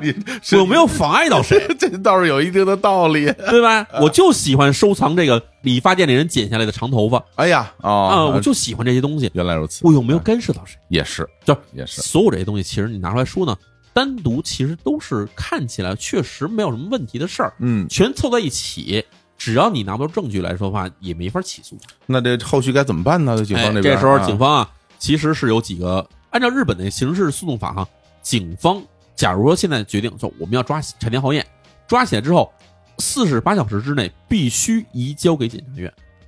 什么意思呢？这警方是负责抓的，嗯，起诉是检察院负责起诉的，是这样，嗯但是检察院是要从警方手里拿到证据的，嗯对吧？你把这人，比如我抓着一人啊，我这人这人偷东西啊，这人这个偷的钱包在这儿，你要给他交给检察院，就是呃人给你们了，证据在这儿，嗯然后你们来走这流程。走公诉啊，嗯假如说你没有证据，你把人抓了，你送给检察院，检察院说你你这活儿干了一半儿啊，你凭什么抓这人呢？这证据成立不成立呢？检察院是要审这证据，那嗯咱检察院要是审这证据，发现证据不充足、不完整的话，检察院是不会起诉的，只会把这人发回去。明白，发回去以后，警方不能再抓他，所以这事儿就变得就是警方现在抓是肯定抓不了的，那就继续找证据吧。嗯继续找证据啊，嗯，继续找证据。然后那警方还有另外一方面是什么呢？把这人可以先扣押，先羁押，啊，可以羁押，可以先羁押，羁押，比如说就是我们说进行调查，那调查也有一时限，调查二十三天。对，这二十三天之内，假如你拿不出什么证据的话，你不光要放人，你可能还要给人一些赔偿。明白，哎，嗯所以呢，警方之前其实接到报警，就是石书纪子失踪，到他们开始正式调查时，中间已经过了一个月时间。他们在跟这柴田浩彦这儿周旋，再去搜查，然后结果搜查一半天，又查不出什么真正的有效的证据来说，把这东西又退回去。这又过了一段时间，这时候其实时间已经到了什么呢？到了这一九九九年的一月份了。哦，哎，到一九九九年一月份的时候，这个柴田浩彦也没被抓，而同时呢，从他们家搜出的东西呢，又全退回去，然后柴田浩彦把这个卫生巾全给烧了，所以这时候警方啊其实是不太好办了，怎么办呢？他们这开始，我们再挖挖看这个柴田浩彦有没有什么黑历史吧，嗯，对吧？电影桥段里，或者说这个影视影视剧桥段里，我们知道，警方要抓一个人，对吧？知道这人，比如这人参加这个邪教组织，大家可能要涉嫌对社会进行破坏，但是有没有证据的时候怎么办？先找一小罪名抓他，比如说你你从便利店里偷了一瓶水，这个对吧？可以抓你，或者比如说你停车你你不交罚款，哎，这可以抓你。嗯，就是找一小的这个由头抓他。所以警方这时候想说，我们先翻翻他黑历史，看他有什么过往犯罪记录，但是没抓他的。嗯，那这时候我们先把他抓起来，抓起来要判决你，对吧？要起诉你这个这由头，我先慢慢扣着你。这时候我们就争取时间了。嗯，那这时候我其实抓起来，我比如我关你个半年时间，半年时间就控制你人身自由的时候，那这时候我再去搜索这个证据，是不是可能更有效呢？是，警方这么想，就开始给他一个秘密调查，结果就开始查啊查查查查半天，就发现哟，陈天浩彦还确实好像有事儿。什么事儿呢？哎，这是查到一个，说在一九九七年，这是差不多得退回两年前了哈。嗯，呃，九七年十二月十四号，这时候呢，柴田浩彦啊说这自己突然这个得了这个突发的这种疾病，哎，然后呢于是呢就把自己的那个水族店哈停业大约有一周左右时间，嗯，然后从这时间开始，差不多算哈，往前倒倒半年，就是差不多推到一九九七年的五六月份的时候，就发现柴田浩彦的这通话记录哈，手机通话记录上有一个几乎每天都打的一个手机号码，每天都打，每天都打嗯，啊。那我们知道这个柴田浩彦这是已婚人士，已婚人士呢，按说每天都不打电话，嗯其实打这一个电话都都会引起人怀疑，像这种一般都是恋爱啊，是吧？是吧？类似于这样的情况，婚外情。婚外情，婚外情。嗯，而且呢，一看陈天浩彦这个每次通话记录时间都在一个小时上下，那你看差不 多，长电话嘛，嗯而且呢，还都是在这个下午或者是中午时候打。嗯为什么呢？因为这时候他在这个水族店里上班，哎，不在家里头，没人盯着他。嗯，那警方一看这个，对吧？这我们想起一个桥段，就是手机电影的桥段里 面，就是嗯嗯呃，严守一跟费老的老婆俩人都一块儿来到了这个手机电话厅，去打他们那通话记录。然后当时那俩人的一个有一总结哈，说这通话时时间在一个小时以上的肯定有问题。是，你像那柴田浩彦这个，每天都打电话，每天都在一个小时上下，嗯那这个肯定问题大大的。警方一看这个，那我们得去倒一下，看这个这电话从什么开始打呢？从一九九七年六月份、五六月份开始打，一直打到了一九九七年的十二月十五号，每天都是这么一个电话。哇而在十二月十五号之后，奇怪事儿发生了，柴田浩彦的手机上再也没有这个电话了。哦，哎还还有这时候这么一个节点啊，哎，警方一看说这个有点奇怪呀、对吧？那难道是失恋了？但是怎么着，我们也得查一下到底是怎么回事儿。于是嗯警方啊，就向这个通信公司呢查询了这个手机号，这一查，哟，哎这号码停用了，这停号了。那停号之前的时候，这这电话啊是一个住在东京的女性的一个电话号码。这一市警察署呢就跟这个东京警方提出了说，你们帮我调查这个事儿，嗯协查嘛。协查一查，这个一查到哦，说这个警方啊，很快找到了，说这个原来号码这个人呢，是一个叫做美奈的一个女孩子，二十二岁的一女孩。哎，当时这个女孩呢，在这个东京呢，从事的工作是什么呢？就是那种上门的色情服务，应招女郎，应招女郎，就是哦门底下塞小卡片的那种女孩。明白？哎嗯所以这个警方找到这个女孩儿，就反正现在也能摸着她嘛。摸着她以后啊，这个美奈啊，其实还是很紧张的，说这个跟警方说说这个说跟警方说没有什么好处的，但是警方跟她说说你放心，说你这个上门提供这些服务啊，我们不查，嗯我们这回不是奔这事儿来的。哎，对，毕竟哎这玩意儿也违法，在日本。哎，说我啊对们是奔什么事儿来的呢？我们要了解一下，说你这个在一九九七年，这个从这个年中到年底这段时间，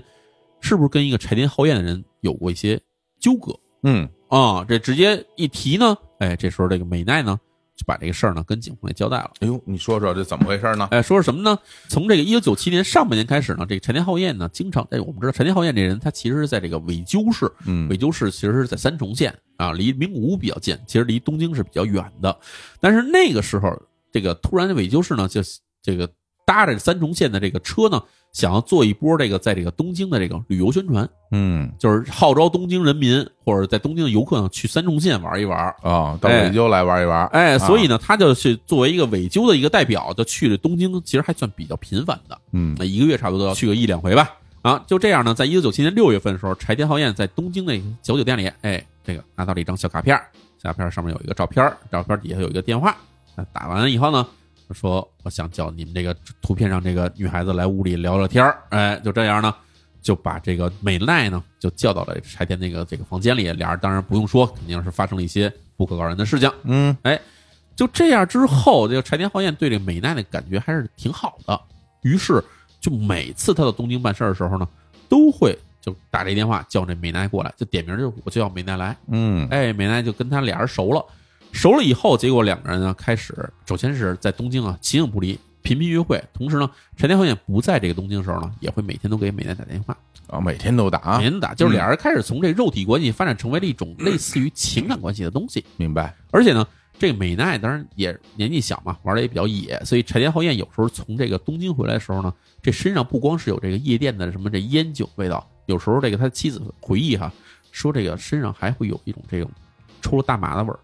嚯，啊，开始沾毒品了。沾毒品了柴田啊！浩彦回到家里以后呢，情绪会经常的格外的不稳，情绪暴躁，有时候是在家里摔东西，有时候谁都不理，关着门闭门不出，然后有时候呢跟家里人呢还会发生这种肢体上冲突嗯啊，嗯这其实符合婚外恋的一些这个特征吧？嗯对，婚外恋最初出现特征，对吧？跟大家传授一下啊啊。是吗？ 哎哦最开始的特征是什么呢？就是有这种做贼心虚的感觉。哦哎，回家以后格外体贴，格外的热心啊，这个这体贴入微的无微不至的照顾。但是呢，随着这感情的急剧升温，对这个家里原配呢就开始这个冷漠，哦啊，置之不理嗯啊。然后到后来呢，就开始就觉得原配碍眼，于是就开始跟家里人发生频繁的冲突。嘿哎，所以一般都是有一个这自我的心虚到冷漠不理，到最后这个肢体冲突，这个三是三三三阶段吧。这个变化的过程哎呀，婚外恋三阶段啊。啊所以呢，就这样，这个柴田在家里的这一谈行为呢，到这个一九九七年十二月十五、十六号这次前后呢，达到一个顶峰。哎是那时候后来不就不打电话不了打吗电话了，这事儿发生什么了呢？发生什么了呢？哎，在当年哈，一九九七年十二月十四号，这个柴田呢就已经把这个自己店面啊停业了。停业之后呢，跟家里人也没打招呼，在十五号这一天，一人跑东京去了。当晚他就打了这个美奈电话，然后呢叫这个美奈到这自己的租住的酒店，俩人在酒店呢就发生了关系。到第二天，也就是十六号这一天哈，这个柴田跟美奈说说不行，你得带我回你家，回谁家？回这美奈家，哦，就去他家。对，就不在酒店住了。哦回，他家。于是，在十六号中午一点的时候呢，美奈带着柴田回到了自己租住的一个公寓。然后结果美奈说哈，这时候柴田浩介呢突然这个用暴力就将他制服了，哦，把这美奈给给给控制住了，而且呢对美奈实施了这长达二十多小时的监禁。哎呀，这美奈提供的信息呢，说是柴田进了屋以后啊，首先是就是双手就是反剪，这个这个美奈给给摁住了，嗯摁住之后呢，结果 呢，就拿这绳索哈、把美奈的双脚跟双手都捆了起来，就哦给她扔在了床上。嗯然后这段时间呢，这个美奈不许移动，然后呢，在家在这个自己的屋里呢，不许接触自己的手机，然后也不许说话，不许出声，甚至不让美奈下床，不让她去上厕所，这些都都禁止她，哎这这有点变态啊，这有个点变态。然后啊美奈肯定是饿了、渴了，或者比如想上厕所的时候呢，这个柴田说啊，你说你必须得哀求我，你恳求我，让我开心了，我就啊会放你去上厕所，给你吃的，给你喝的。这心里有点问题，这人哎啊啊，啊，当然你想，他这个之前收藏的卫生巾，这人能心里没有问题对吗？对对对对对，对吧真是啊，呃，就这样呢，这个柴田浩彦对美奈这个监禁行为呢，一直持续了多长时间？持续到了十七号的下午五点。这时候柴田觉得说我得回家了，于是就把这个美奈给放开了。嗯放开以后呢，当天晚上呢，坐电车啊，从这个东京呢回到了这个三重县的尾鸠市。警方这个拿到这信息以后，觉得哟，这太好了，怎么好呢？这涉嫌什么呢？非法监禁啊，对啊，还有这个故意伤害啊是是是，啊！那这个我们本来现在调查这个继子的案件已经陷入僵局了，拿不到任何证据，而且还不得不把这柴田浩彦给放了，正没有由头抓他呢。那这时候你这有一起非法监禁，嗯，我们把他先给逮捕起来，这对吧？？另案调查哈，哎，另案调查嘛，嗯代表起来，我们这可以换得更好的侦破时间。于是，一九九九年的二月十五号这一天，三中县县警呢就来到了柴田浩彦的这个家里头，对他说啊，说你这个涉嫌在这个东京，哎、呀，两年前哈，在东京对这个美奈实施了非法监禁、强奸和故意伤害，所以呢，给你正式逮捕。嘿，哎，就这样，柴田浩彦没办法啊，嗯，当着妻子的面儿，这被这警方带走了。哦然后那这个妻子肯定很担心嘛，说这个亲爱的，你怎么了？你干咋咋回事？警察把抓你呢？嗯陈田浩彦跟家里说说，放心，我这个没什么事儿，肯定是一些误会，马上就能回来。啊，在场警方跟他说，他回不来了，他这外面瞎搞，搞给人女孩给关起来，给人强奸嗯，啊，搞婚外情，太太你不知道，他跟背着你搞了好几段婚外情了这。 警察也真行啊，好，啊哎，就这，样呢。这个柴田浩彦之前其实一直跟着妻子，就是俩人因为肯定有一些怀疑，嗯肯定有一些争论。那但是谁啊柴田浩彦呢，谁傻呀，都能感觉到但，是柴田浩彦呢，就是这个咬死了，就是没有没有没有的事儿，从来没有过事儿，就是有一些在外面有一些这种工作，这对吧？这个应酬，我不是真的跟人家有什么这种关系。嗯但是呢，警方给他一正式逮捕呢，这妻子呢就知道，哎呀，原来我这个对吧？这看见仪表堂堂的这个丈夫，原来在外面是这个样子。真是于是呢就提出了离婚。离婚，哎，当然这个我们先按下不表，先不哎讲了离婚的事儿哈。嗯咱们说这个柴田浩彦在这个一九九九年二月十五号被警方正式逮捕，于是在这一九九九年三月四号，哎，三重县这个金市的地方检察院就以这个非法监禁、强奸和故意伤害罪名呢，对柴田浩彦提出正式起诉。那咱们先说一下啊，到了这个三月份的时候，嗯，距离涉案的一是这个女记者嗯失踪，也已经过了四个多月，快五四个月了左右，对对吧？到现在还没找着，还没找着 OK，是吧嗯生死未捕。但是呢，这对个主要是生死未卜啊，哎，那这是这个时候，柴田浩彦被这么逮捕，其实大家听到这儿也能明白，这个警方其实只是为了曲线救国。对，哎，所以呢，检方和警方其实都是这个醉翁之意不在酒，他们第一感觉啊，拿这个非法监禁这边对吧，逮住女孩了，女孩都都供述出来了，这事儿十拿九稳了，对吧？肯定能判你个三年五年的。是哎，判你三年五年，这段时候我们就可以另案起诉，可以开始慢慢调查你这个这事件了。明白，结果结果没想到，觉得十拿九稳了，觉得这事儿板上钉钉了，肯定敲死了。恰恰因为这事儿，三中县警方包括三中县的这个检察院哈，这脸面是彻底丢尽了。啊，哎，这是怎么回事啊？怎么这？回事啊？我们来说哈，嗯第一呢，我们先不谈这个这个继子失踪案，我们先说这个美奈这件案件。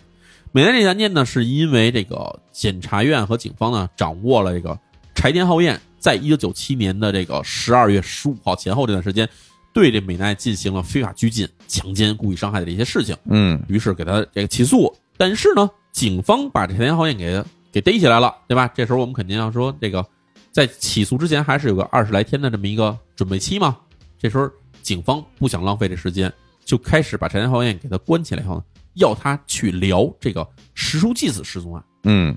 警方觉得这边我们这个美奈这事件已经板上钉钉了，证证据都已经确凿了，对吧？抓你就是为了聊这石书纪子。结果啊，这个柴田浩彦呢也挺厉害，他找了一个很厉害的一律师，很明白的一个律师。哦，哎，这律师在当地的三重县呢，是这个三重县律师协会会长，然后同时还是三重县反暴力大会的这个代表等等这些一个很有经历、很有手段的一个律师。嗯这律师呢，其实还不是柴田浩彦高薪聘请来的，是什么呢？是这个柴田浩彦被抓了以后，按照日本的那个法庭，各国法庭都是这事儿，就是你被抓了，你有没有律师？你要没有律师的话，法庭给你指派一名律师，这必须的，对吧？嗯陈浩也说我也没律师，你们指派吧。结果呢，就给他指派来这么一名律师。结果这律师还是一个狠角色，这律师特别明白。啊律师跟这陈浩也说说，警方抓你是这非法拘禁这事儿，所以警方问你一切事情，只要跟这非法拘禁没关系，跟这个案件没关系，那么你可以选择不回答，嗯可以保持缄默。嗯只要是我不在场，警方问你什么你都别说，然后我在场的时候，我让你说什么你再说什么。明白了，是这样的嗯嗯，嗯所以柴田浩也说，那我全听您的。于是呢，警方呢果不其然哈，给这柴田浩彦一关起来，就天天就是他问这个石竹纪子失踪这个案子，就说一九九八年十一月二十四号前后，对吧？你给我交代一下到底怎么回事儿，哎，再重新捋一遍，给我讲一遍细节，就挖这事儿。但是柴田浩彦因为被这个律师打了招呼了，柴田浩彦说。跟这个九七年这起案件没关的事儿，我一律不回答。根据法律来说，我没有义务回答这些事儿。嗯警方说说，呃根据法律来说的话，你有义务回答警方对你的这个质询哈，这对你的审问。但是陈天浩也说，根据法律来说的话，我是有义务回答你对本案的一切的这个问题，嗯挺跟明本案文关没关的任何问题，我都可以不回答你。挺明白啊，特别明白，嗯陈天浩自己又学了法律，又听这律师这一说，自己更有底气了。结果警方一看，说这个我们这个感觉起来怎么碰上一块硬石头啊，嗯，对吧？就口供这块儿你撬不开，口供撬不开，嗯这是警方想出一辙来，嗯，干嘛呢？用测谎仪我我我我我得问问你啊，哎这玩意儿真有吗？有啊有，真它是好使吗？这它是东一西个头头套式的东西啊然后就是一个圈儿罩在你头上，同时有很多电极就放在你这个头上粘住以后，它去测你这个脑的这个微电流，嗯就是人在这个遇到一些问题的时候，你要回答，比如说回答是还是不是的时候，就是所谓测谎嘛，是真还是假的时候，大部分没有任何训练的人，也不能说绝对是哈，就是绝大部分的人哈，嗯你没给我经过这种训练，测谎仪训练的话，你在说谎的时候心里会有一定的摆动的。情绪波动导情致绪波动这个脑电波的变化啊，对，但是呢，也有一部分人天生的他就是能够调整自己脑电波，啊，他不是有意识的，他就是就天生的有这个技能。这是少部分人啊，少部分人，还有一部分人是什么呢？就是在情绪激动的时候，说什么他都他都是脑筋会有变化哦，好嘞，啊。当然，这是测谎仪的理论哈。嗯于是呢，这个警方就提出来说，我们要是用测谎仪去问你，对吧？嗯问你一些问题。当然，这问题其实表面上说说我们问你这个这个这个美奈的这个非法监禁，但是呢，因为测谎仪这问问问题其实是警方可以安排的，明所以白他们就安排了很多跟这个石出纪子失踪相关的一些问题，安排在这个问卷里头，就是要看这柴田浩彦这个是说实话还是说假话。但是呢，这柴田浩彦说啊，说我拒绝参加这个测谎仪测试，嗯对我绝对不参加这个事儿，因为你测谎仪你没经过我许可，你就给我这测我这真话假话，我我我我不承认。嗯然后警方说说你说你要是选择不参加这个测谎是吧？你嗯保持沉默，你你可以，呃，这个当然呢，这法律赋予嫌嫌疑人保持沉默的权利，但是呢，我跟你说哈，如果你保持沉默，你就是默认你自己就是罪犯，你明白吗？哎呦，这个说的不对吧？这个那警方吓唬他嘛，吓唬他啊！哎，说这啊个警方说说你要是想证明你自己清白，你就得上这测谎仪，上了测谎仪你就能证明你自己清白。你要是不想上这个测谎仪，就证明你不想证明你自己清白，所以你就是肮脏的，你就是犯罪者。 嘿，哎，说你这你被正式逮捕了，所以逮捕之后你就有义务配合调查，你要回答一切问题。如果你要是不回答这些问题，如果你要是拒参加这个测谎，那么你就是默认你自己就是罪犯。好家伙，那最后测没测呀？哎，但是没办法，这个这残天浩彦最后被警方那来一堆人嗯，就给摁在这测谎仪边上了。然哦，后这个结果呢，绑带儿就给他捆在椅子上，得套上那头套儿啊，开始让他接受测试，就问他好多问题，问什么这个对吧？当然肯定有一些是跟美奈相关的这问题，但是也有很多是跟这个失踪弟子失踪相关的问题。嗯，就这么着一测呢，就发现柴田浩彦没能通过测试，明显在撒谎哦，啊！柴田浩彦一直说我没有，我有没没没白把绑带。嗯，那这样警方就说，哎，你看对吧？你这个人就是不诚实，全是假的。全是假的，你就一直在骗人，哎，但是我想问问，这这流程合规吗？是这样哈、啊，其实测谎仪在很多国家都被认为是一种可以被法庭接受的，或者说被法庭部分接受的条件性的证据，对吧？我觉得是因这为是一条件性证据。对他不能说测谎仪没通过就一定怎么着，毕竟人跟人不一样，是吧？哎，对，啊，但是呢可，以作为参考，是吧？对，但是但是你知道这个，就是在很多国家或者在很多这种影视作品里面哈，这测谎仪是被认为是一个杀手锏嗯，啊。我们经常会看到一特写，就给人戴上那测谎仪以后，哎就，看见人脑门出汗、手指发抖、对对对，瞳孔这个缩小，或者是反面，有的人就特别冷静，你哎带吧，啊，我怎么着啊？经常有很多这种可以说这个有误导性的这种影视作品啊没，啊，就会把这种事儿给弄得就是很很夸大嗯啊、有的人就是哎呀，对吧？气定神闲，嗯有的人去那儿以后就是也浑身恨不得筛糠，嗯，你都看出来人在抖了，但是人家对面警察看不出来人在抖，就就是是经常有这种感觉啊。所以呢，这个测谎仪到底有没有效？我们举个例子，台湾一九九六年啊，出了一个就著名的叫做江国庆奸杀幼女案啊。当时这个台湾有一个这个著名的案件，就是对，有点像日本的宫崎勤案件啊明，白嗯就是幼女被奸杀了，嗯幼女奸杀以后呢，就抓到了一个这个嫌疑犯，叫做嗯江国庆。警方在各种审问的时候，江国庆都始终在否认自己作案。那警方最后没办法了，动用了这个测谎仪。结果一上测谎仪，发现江国庆没有通过测谎，嗯，于是呢，就这样呢，就给江国庆判处了死刑，而且是一死刑立即执行，哦，就给枪毙了。嗯啊，大快人心啊！媒体说啊，终于这个犯罪伏法对吧？其奸杀幼女的这个恶魔，终于在今天这个结束他罪恶生命。结果没想到哈，到了二零一一年，台北检方呢抓住了一个这种强奸犯。嗯，这强奸犯供述说自己其实就是这个当年这起案件的真凶。得，哎，那这还真是啊，这这这么一来，大家对于这个测谎仪的这个有效性就更得怀疑了。其实差不多可能进了两千一零年之后吧，这个测谎仪这个事情的这个准确性已经在各国都遭到了这个质疑。对吧？而且这相相当相对于我们其他的这种刑侦手段的升级，也可能也不太用得着这个了。你的 DNA 啊，是吧？各种视频监控啊，是吧？我觉得证据寻找证据的方式会越来越多。对，对但是可想而知，你想测谎仪在当时在这个广泛应用的时候，其实可能是在社会上、在世界上啊，其实造出了很多的冤案，这是有可能的哈。嗯好的，当然呢，所以在这里面，这个测谎仪这个在这个测出来柴田浩彦在说谎，但是其实我们知道，第一，柴柴田浩彦是一个非常激动、非常抗拒的状态，所以他这个测谎仪的结果到底是否有效，其实也是存在问题的。明白。而另外一方面呢，这个三中县警方虽然觉得自己得到了这个，终于得到了一个这个柴田浩彦在撒谎的这么一证据，觉得自己很开心的时候呢，其实这个柴田浩彦辩护这个队伍呢，其实也并没有说就等着事儿发生，嗯他们其实也在努力，努力在做什么呢？在去想要去证明柴田浩彦这个非法监禁、强奸、故意伤害这儿其实不成立。嗯，哎，当然听到现在，其实我相信很多听众觉得陈年浩彦这人对吧，无恶不作对吧？可是这人监禁一个女孩，然后给人给这变态，给人给他给他捆起来，嗯，还不让人上下床，然后还要给人强奸伤害什么，这事儿肯定是真的呀。哎，不过说实话，就是因为刚刚就你讲的这个事儿之后，嗯，要以这个方式进行对他进行逮捕，嗯，我其实当然我心里会有一点点质疑了。哎至于质疑什么呢？嗯就是你刚刚咱们聊到所有的东西都是口供，嗯啊，单方面口供啊，对，呃，还没有涉及到具体的实物证据。没错，对，那所以在这个里面，还是要寻找这起案件，就是强奸、监禁、虐待的这个呃实物证据，对，实物证据，嗯才才能给他真正的这个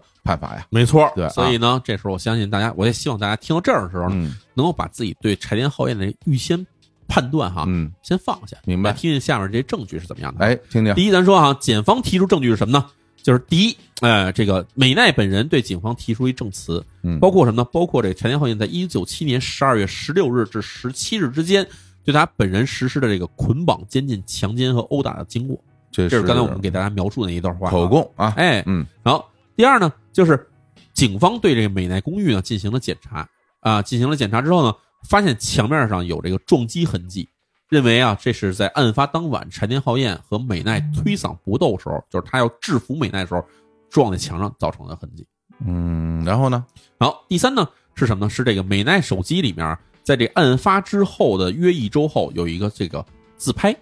哎，这自拍是什么呢？是他这个面部脸上有擦伤的这个痕迹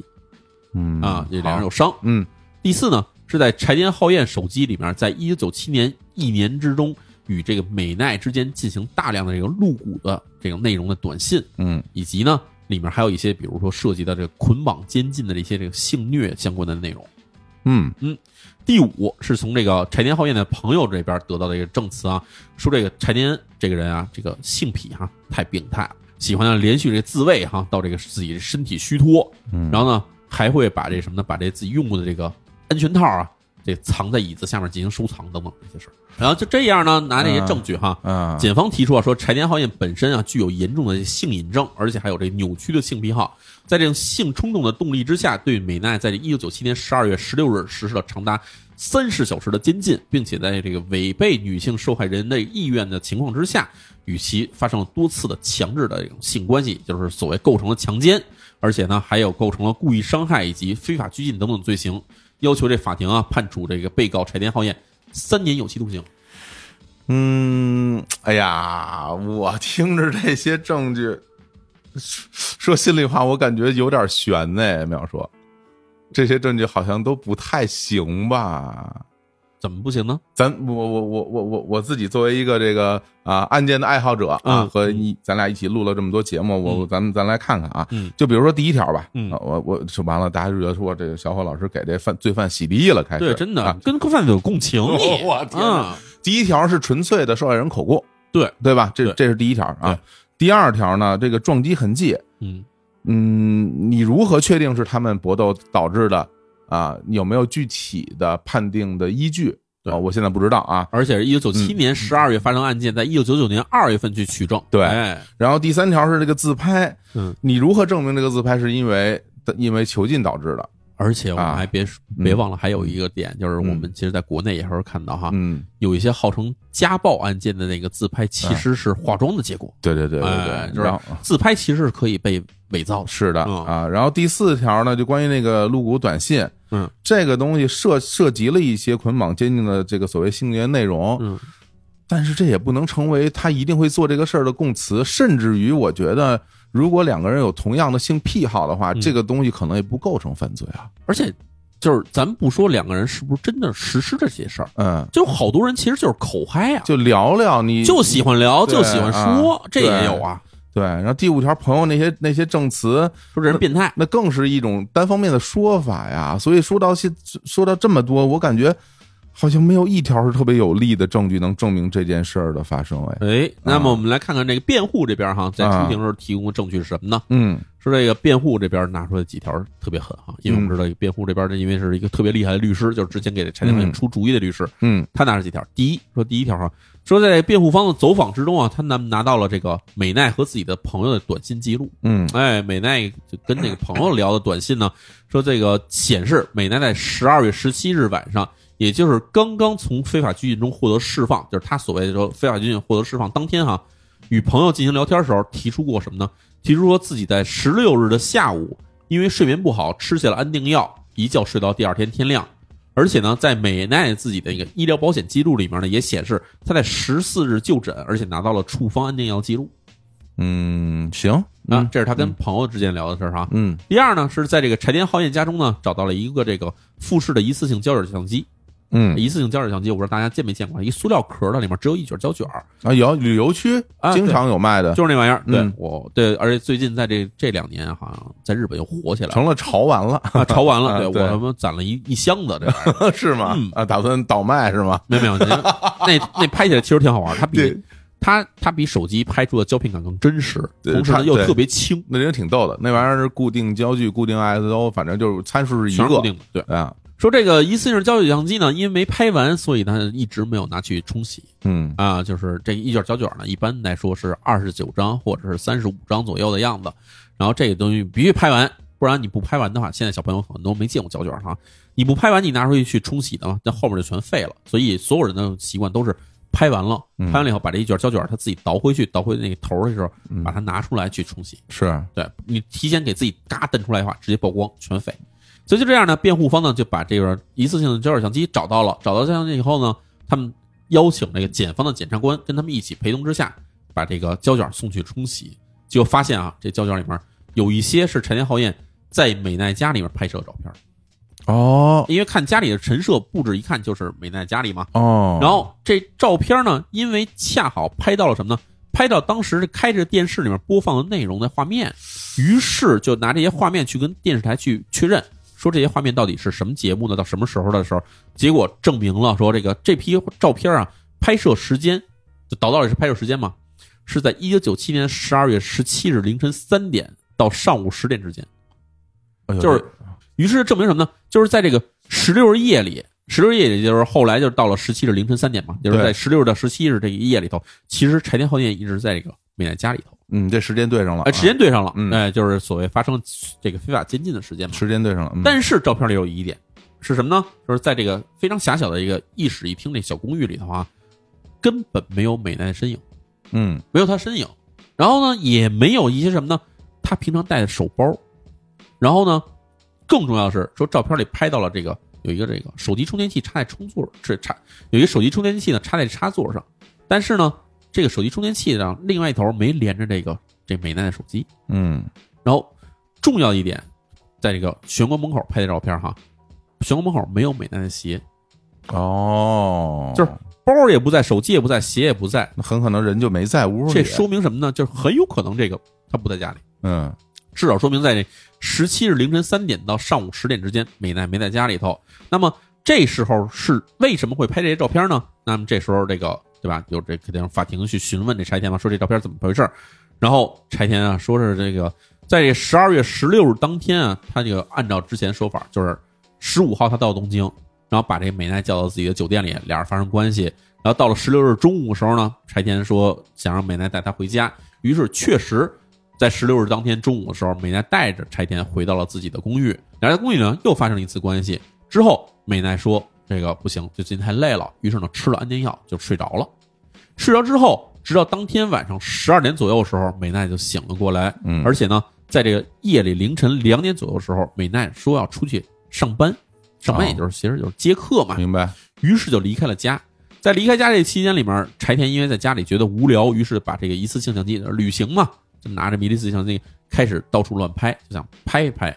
于是呢，这个时候其实另一方面证明了，说柴田这时候出现在美奈家里，并没有限制美奈人身自由。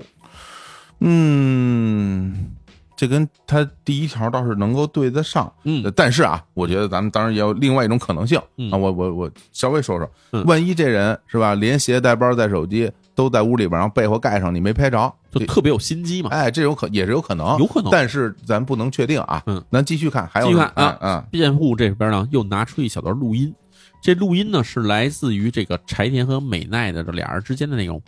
这就是那时候其实还没有什么微信什么的哈，那时候什么呢？就是中国是发短信，嗯，那日本呢是靠发那种电子邮件梅鲁，啊，发电子邮件。嗯这电子邮件呢比这个我们发短信强在哪儿哈？嗯短信只能发文本，嗯，当然后来其实短信可以发彩信，发点那种什么照片什么的。对，但是电子邮件里面不光是能发文本，是还可以放语音，可以放照片儿，可以放视频，什么都可以放。对，所以呢，那个时候这个柴田手机里头找到了一段他跟美奈的这对话，里面是一段录音。嗯这录音里面是有一条的说这个这个是美奈发给柴田的，那说说说我就是干这个皮肉生意这一行呢，嗯所以呢，这个有时候这个为了挣钱，就算这人我不喜欢呢，我也得跟他们上床。但是呢，跟那个柴田浩彦，就是跟浩彦君你不一样，我是因为喜欢你，所以才跟你睡觉的。哦，这是人发过来的音频，这是他发过来的音频。这是什然么后呢，是这个音频还有一个时间录音录制时间哈，对对对，这录制时间呢是这个美奈在十七号与这柴田发生关系之后呢，用手机录下，并且用那个邮件发给柴田浩彦的。哦，而且这段话的内容，其实大家听起来就是很简单，就证明俩人之间的性关系啊，其实不是什么买春卖春的关系，也不是强制性的关系，而是俩人这个符合一元自由的，所以呢，不构成强奸。哎呀，这还真是比较有力的一条证据啊！哎，对当然这个对对检方对这对检察院这边觉得说这不行，嗯，第一，一呢，说这个背景音啊不是很清晰，嗯所以你你听着觉得好像这是女孩在说跟这个柴田浩彦是自愿发生性关系，但嗯其实假如说柴田浩彦把他捆起来，拿刀逼着他让他录的呢，哎，对吧？这是胁迫的呢，有可能。对吧？这也有可能那。继续，第四条，这也就是辩护这边又拿出一条这个证据哈，说在美奈本人里面有他自己有一个手账，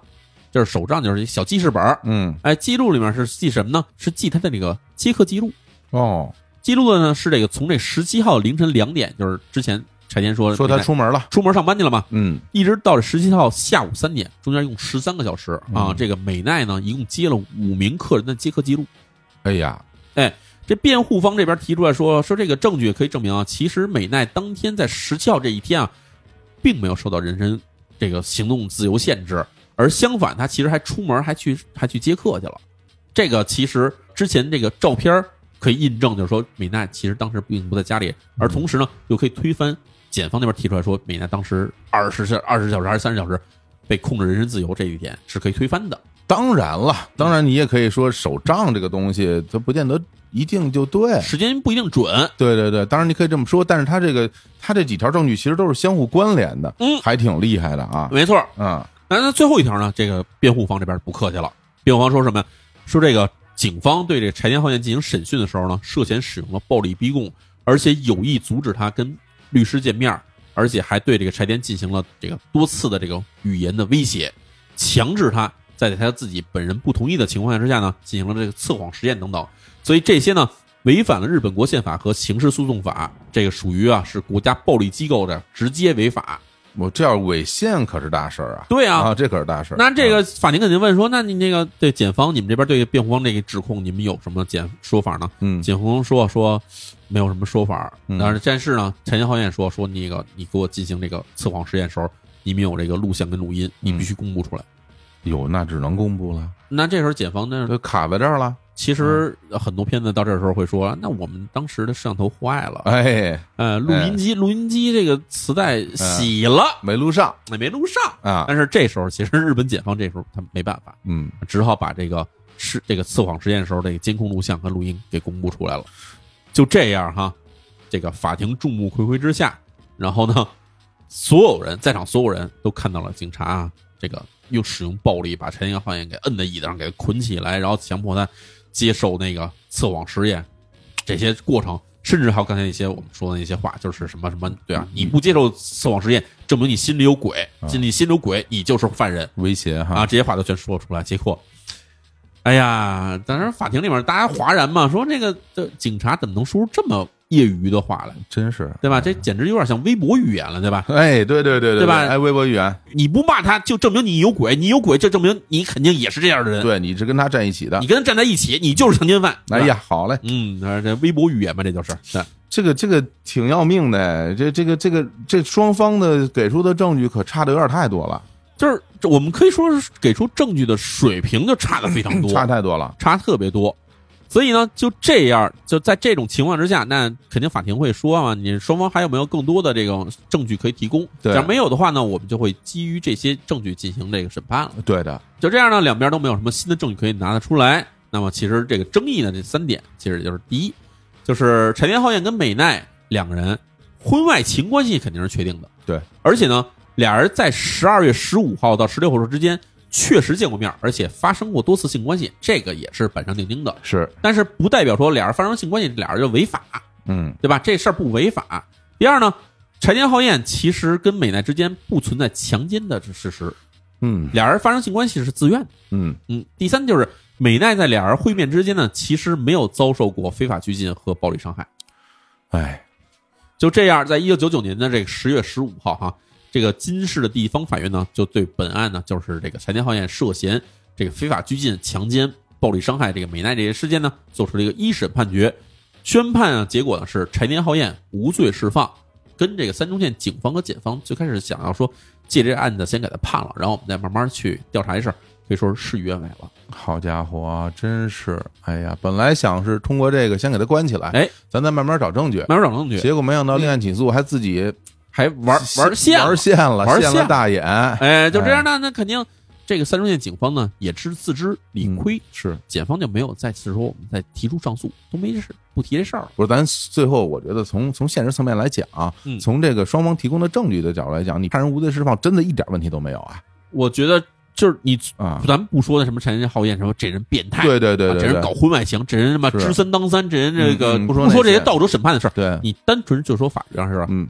判他无罪一点问题没有真是没问题啊，因为这你给拿出证据实在太站不住了，而且我觉得是这样，就是你在这个审讯过程中给人强制进行这个测谎、嗯暴力啊，还有这个言语威胁，嗯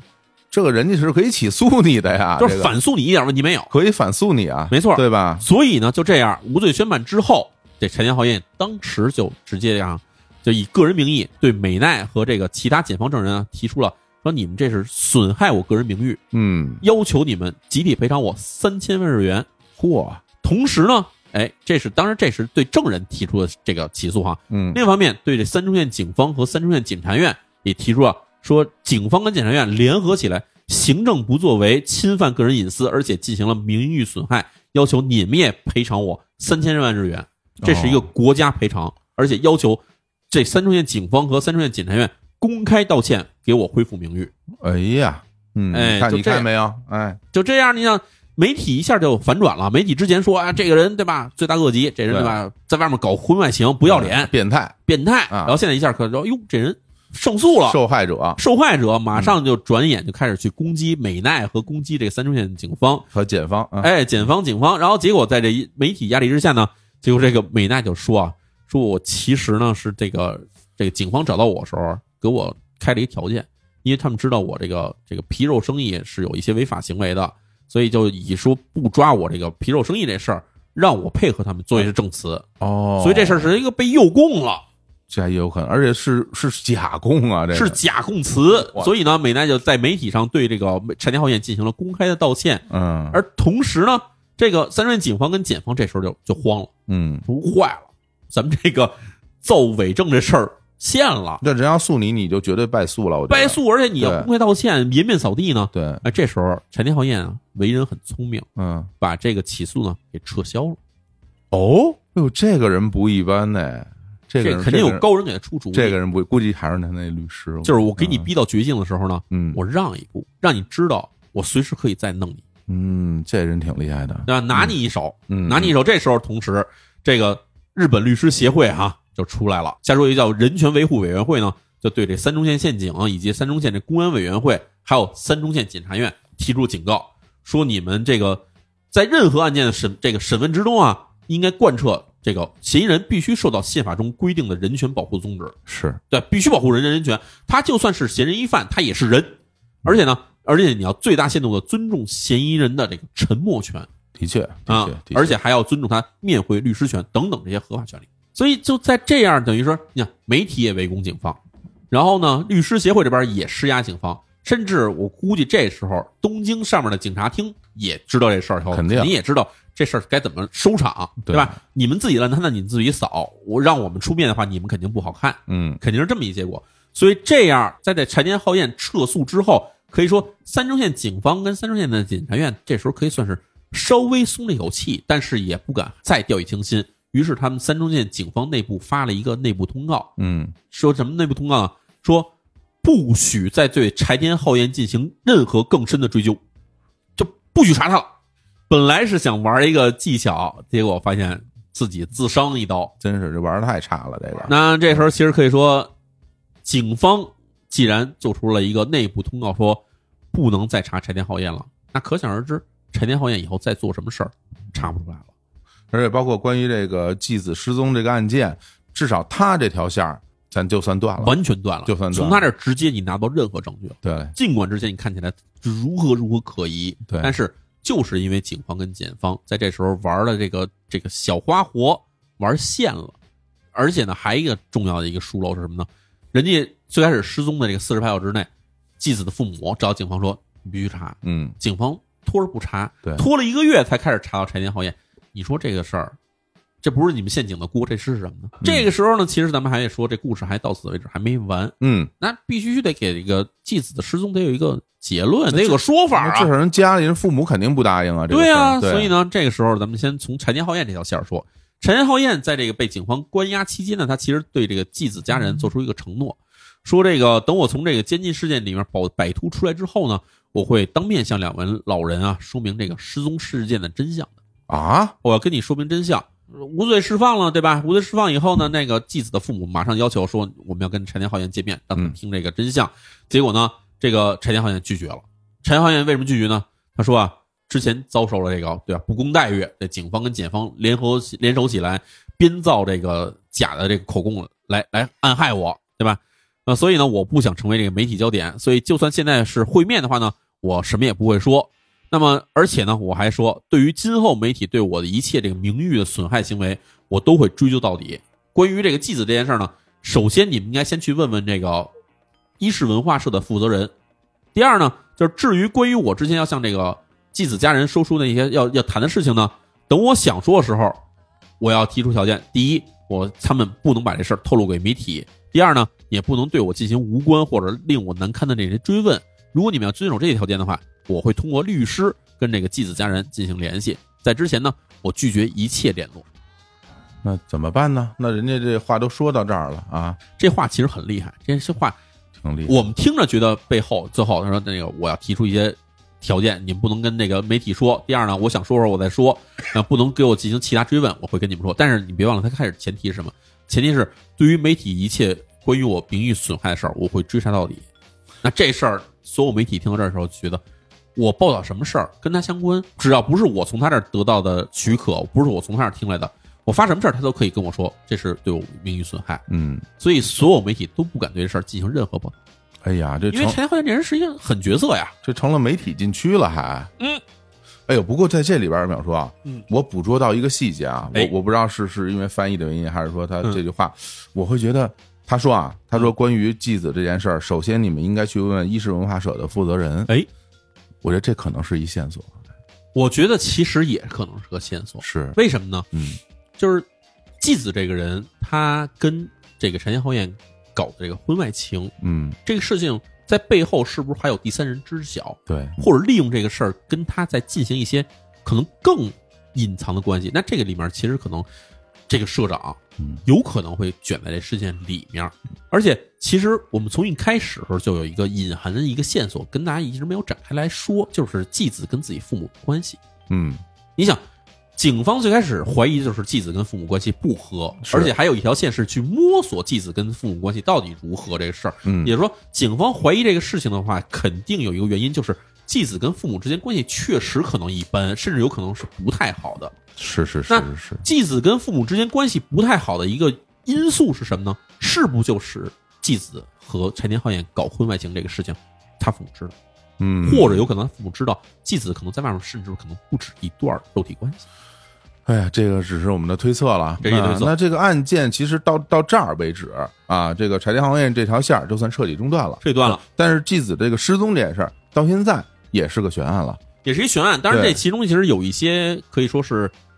看似有可能有关系，但有可能是没有关系的一些传言。后面还会有一些哈有，些传言，嗯那这传言啊，咱们咱先说啊。当然，这个事儿其实是我后来看见什么很多公众号在写你说啊，这个无耻公众号在写我啊，啊，说是什么继子失踪之后，然后父母遭到骚扰。但其实在我看来，这只是一个非常小的一个片段，是什么呢？呢？就在一九九九年年底啊，这个继子家里突然接到了一个自称是这个黑猫快递的一个电话。这电话说说有一件这个配送给继子的妹妹的快件儿，请问他妹妹家地址。继子的父母觉得非常奇怪，为什么呢？是因为继子确实有个妹妹，但是呢，这个人送快件儿他不直接说是继子妹妹的名字，而是说这是给继子的妹妹的快件儿。这证明说这人可能只知道继子，不知道他妹妹叫什么。是，对吧？嗯所以呢，在这说，那我们觉得很奇怪的，就让对方留下这个姓名和电话，然后说让我给你回电话，然后结果对方说啊，说我这边是这个山猫快递总部的山口，结果当这个继子的这个父母回电话的时候，却发现对方留下的电话号码少了一位，嗯这是一假电话。同时呢，通过其他方式去联系到这个山猫快递的时候呢，发现这个山猫快递的总务部呢没有这个姓山口的人，哎呀，这个跟这个案件其实感觉关系也不大。这我感觉这就是一个恶作剧。是，当然，这个其实不是什么重要的线索哈。还有什么线索呢？就比如说这个，说一些在四国遍路参拜这个观音的这些旅行者啊，说这个石柱纪子其实这时候已经匿名出家了，说有这么一个传言。为证实这传言呢，石柱纪子的父母和很多志愿者呢，就来到了四国，在各处转。在四国这地方呢，是有八十八个这个供奉这个观世音菩萨的这个寺庙。嗯其实在这个寺庙之外呢，还有很多其他寺庙，加一块儿一百多个寺庙呢。嗯，他们呢各处进行寻访，结果发现没有这个石柱纪子的身影。哎呀，然后在这个两千零三年前后呢，有人说说这个石出纪子啊，其实是被这个黑社会给灭口了。哦，哎，这灭口这个给给大家展开展开讲一讲哈，嗯这个故事其实说起来还有点大。在这个伊势志摩市的这个志摩市这海湾里头啊，有一个叫做杜路野岛，哎，杜是那个百度的杜，路就是那个梅花鹿的鹿啊啊，野就是野地的野，杜路野岛啊。杜路野岛，说这个石柱纪子啊，曾经去过这个杜鲁野岛进行采访，并且在这里面呢卷入了一起事件。就这样呢，他被这个黑社会给灭口了。嗯哎，杜鲁野岛是什么事儿哈？哎，杜鲁野岛呢，其实可以说是日本的一个很很奇怪的地方。嗯那第一呢，它是这个从江户时代开始呢，就是一个其实就是一个荒岛，在荒岛这边开始开发呢，这个因为这地方它是一个背朝这个日本这陆地的一个岛，嗯，冲着日本大陆这一面是一个绝壁，然后另外一面呢，就是就是海湾这地方呢，是一片这个很茂密的这个这个森林，然后是一个比较平坦的地方。哦这样，所以很多人来到这岛上进行开发的时候呢，就在岛上盖了一些旅馆，嗯在旅馆说想吸引人来这玩儿，为了吸引人来玩儿，于是这岛上就开始做一些嘖出格的事儿，就开始在岛上开了很多这种妓院，明白哎，就是嗯把人就是招到这儿来，就是其实就是为了让你玩儿来了。明白，哎嗯，结果呢，这些妓院呢，一直延续到什么时候？一直延续到七十年代到八十年代，一直都都存在。嗯这个在这日本历史上呢，我们知道这个二战期间，二战期间其实肯定日本本国很多地方都会就是进行调整，就是一些产业受到了这个限制，是，包括这种旅馆什么这种就是色情服务业。嗯于是这个杜鲁野岛呢，当时啊被征作为日本海军陆战队的训练基地。然后在二战之后，这个可以说荒废了一段时间以后，在一九七零年代的时候，这个结果岛上的性产业啊突然开始这个死灰复燃。结果这个一九七七年前后哈、这个杜鲁野岛上传出了说这个日本这个各地有这种离家出走的少女，嗯然，后就被绑架到这岛上进行强迫卖淫的这种事儿。哦而且呢，这个事儿啊，还真的是最后被坐实了，确实是真的。哦，三中线陷阱当时对岛上进行了一个潜入调查，就发现有大量的这个未成年少女在这个岛上就是进行这种买春卖春活动，而且呢，从中牵头渔利的这种关键人物是当时这个三重县的一个这个高官，哇，这这太恶劣了，这个，哎，啊就是这高官还不是普通高官，还是一个警方的高官，哦，警方在里面就是牵头卖淫，好家伙，警方当时对岛上卖淫的事儿进行了打压，但是没想到这个打压之后呢，这来岛上就是以这个买春为目的来的人呢，不减反增，因为你打了以后，嗯这个知名度上来了，而且那时候正好赶上他那个泡沫经济时代嘛，有哎，大家都有有钱，有钱，有钱，那个时候开了好多这种地方，而且尤其是在农场是吧？嗯之前你也跟我讲过，嗯，就是在这个达到什么时候顶峰呢？一九八六年顶峰的时候，该岛上大部分设施啊伪装成为就看起来是个旅馆，其实是个妓院的这种地方，哦，而且那时候就是因为来的客人实在太多了，当然客人来多了以后，这个口味也杂了，然后这个岛上原先有这些女孩呢也供不应求了，嗯，于是他们就招收大量来自什么菲律宾、泰国等等地区的这些这个女孩子来这边，就是年轻女性来这儿来卖身，嗯，可以说这个这地方可以说当时是算是一个银窝吧，真是，哎，嗯银窝。所以到了这个泡沫经济破灭时候呢，结果这个这个一下这个日本经济崩溃，当然随之带来的就是色情行业也是大量的这个崩溃。对，没钱了，哎，没钱了，嗯呃，酒店生意呢马上就没了，然后人也不来这岛上了。到了这个二零零九年的时候，岛上真正开业的妓院其实只有一家了，嗯然后这个里面其实也就只有十几个人，是什么呢？这个是一个可以说是非法经营的场所，是，再过了十年，到了二零一九年的时候，调查发现说岛上现在只剩了一百来人了，而且根本没有任何的性服务产业了啊啊！听到这儿的时候，我跟你说，动了心思的朋友们哈，啊这。事儿已经不存在了别哈。去了啊！哎别去了别去了啊！嗯，那这跟这个继子有什么关系？这啊，个就是说啊，这个当时在日本有一个著名的这个匿名的这个论坛，叫、嗯叫二 CH 嘛，这太著名了，这个特别著名，啊！这个著名著名大粪坑啊！嗯，真是大粪坑啊，这上面十句里面有十一句都是假的，对啊，而且人都是那种的，所有互愤联青互联网的大喷子大啊，喷子都在上面啊。那这地方呢，说啊，说这个这个石出纪子啊，曾经在这一九九八年失踪之前啊，在这个进行那个旅行采访的时候，来到了这个杜鲁野岛，因为正好也是在衣食之魔这地方嘛。而且在采访里面呢，他意外发现了岛上有这个被绑架来的这个女孩儿，于是他就保留了一些证据，回到这伊势市向这警方报警。结果没想到的是什么呢？是伊势市的警方里面存在着这个黑警，嗯，哎，卧底眼线，嚯，啊，结果呢，这知道这事儿以后，为了防止这走漏风声，石柱纪子呢就被这个杀人给灭了口了嗯，啊！当然呢，编吧就啊哎这就是一个，这确实是有点编，为什么呢？这第一，这个石柱纪子出去他去采访什么的，都会留下这个采访记录，嗯都会有这，比如外出今天去哪儿，今天去哪儿。这岛它又不像是一个小城市，我是今儿开车路过就可以进去了，还是要坐船过去的，而且像这种岛，基本船肯定特少，特别少，嗯所以这个所有记录里面都没有石柱纪子去这个杜鲁野岛的这个记录。嗯而且呢，这个这个上岛，刚才火总说这个上岛船特别少，它都是都被这个当地个人经营的这些船夫所控制了。是，啊，这船夫他们为什么要控制这个上岛的这个客人呢？嗯，是因为这岛上确实进行这非法交易，所以船夫是要先看看你这人的，对的，觉得放心才让你上岛呢。嗯，这岛上禁止女性上岛，所以石柱纪子要自己去采访这事儿根本上不去这个岛。哦，这采访这个卖春岛这个事儿，这个可能说是一个谣言，嗯但是另外还一谣言，就是在这个零八年前后哈，这日本网上说啊，说这十四纪子在这个失踪之前，就在这个十一月十九号到二十三号之间，因为他二十四号失踪嘛，所以十九号到二十三号之间呢，去这个东南亚采访，而且认识了一名当地的男子。然后石柱纪子回到日本之后呢，那名男子也追到日本，而且他进行那种跟踪骚扰，这样石柱纪子呢失踪呢，就可能是这名这个这个外国男子干的，哎哦，被他绑架了哦啊但是呢，其实这事儿也有一个有意思的地方，就是石书纪子去这个之前不是说石书纪子在这个办公室里去整理这个去泰国采访的那些资料吗？嗯，这是他在一个月之前进行的事儿，哦，根本不是在失踪之前那两天进行的。而且他回到日本之后，无论是他的朋友还是他父母，跟他他跟父母一块儿住嘛，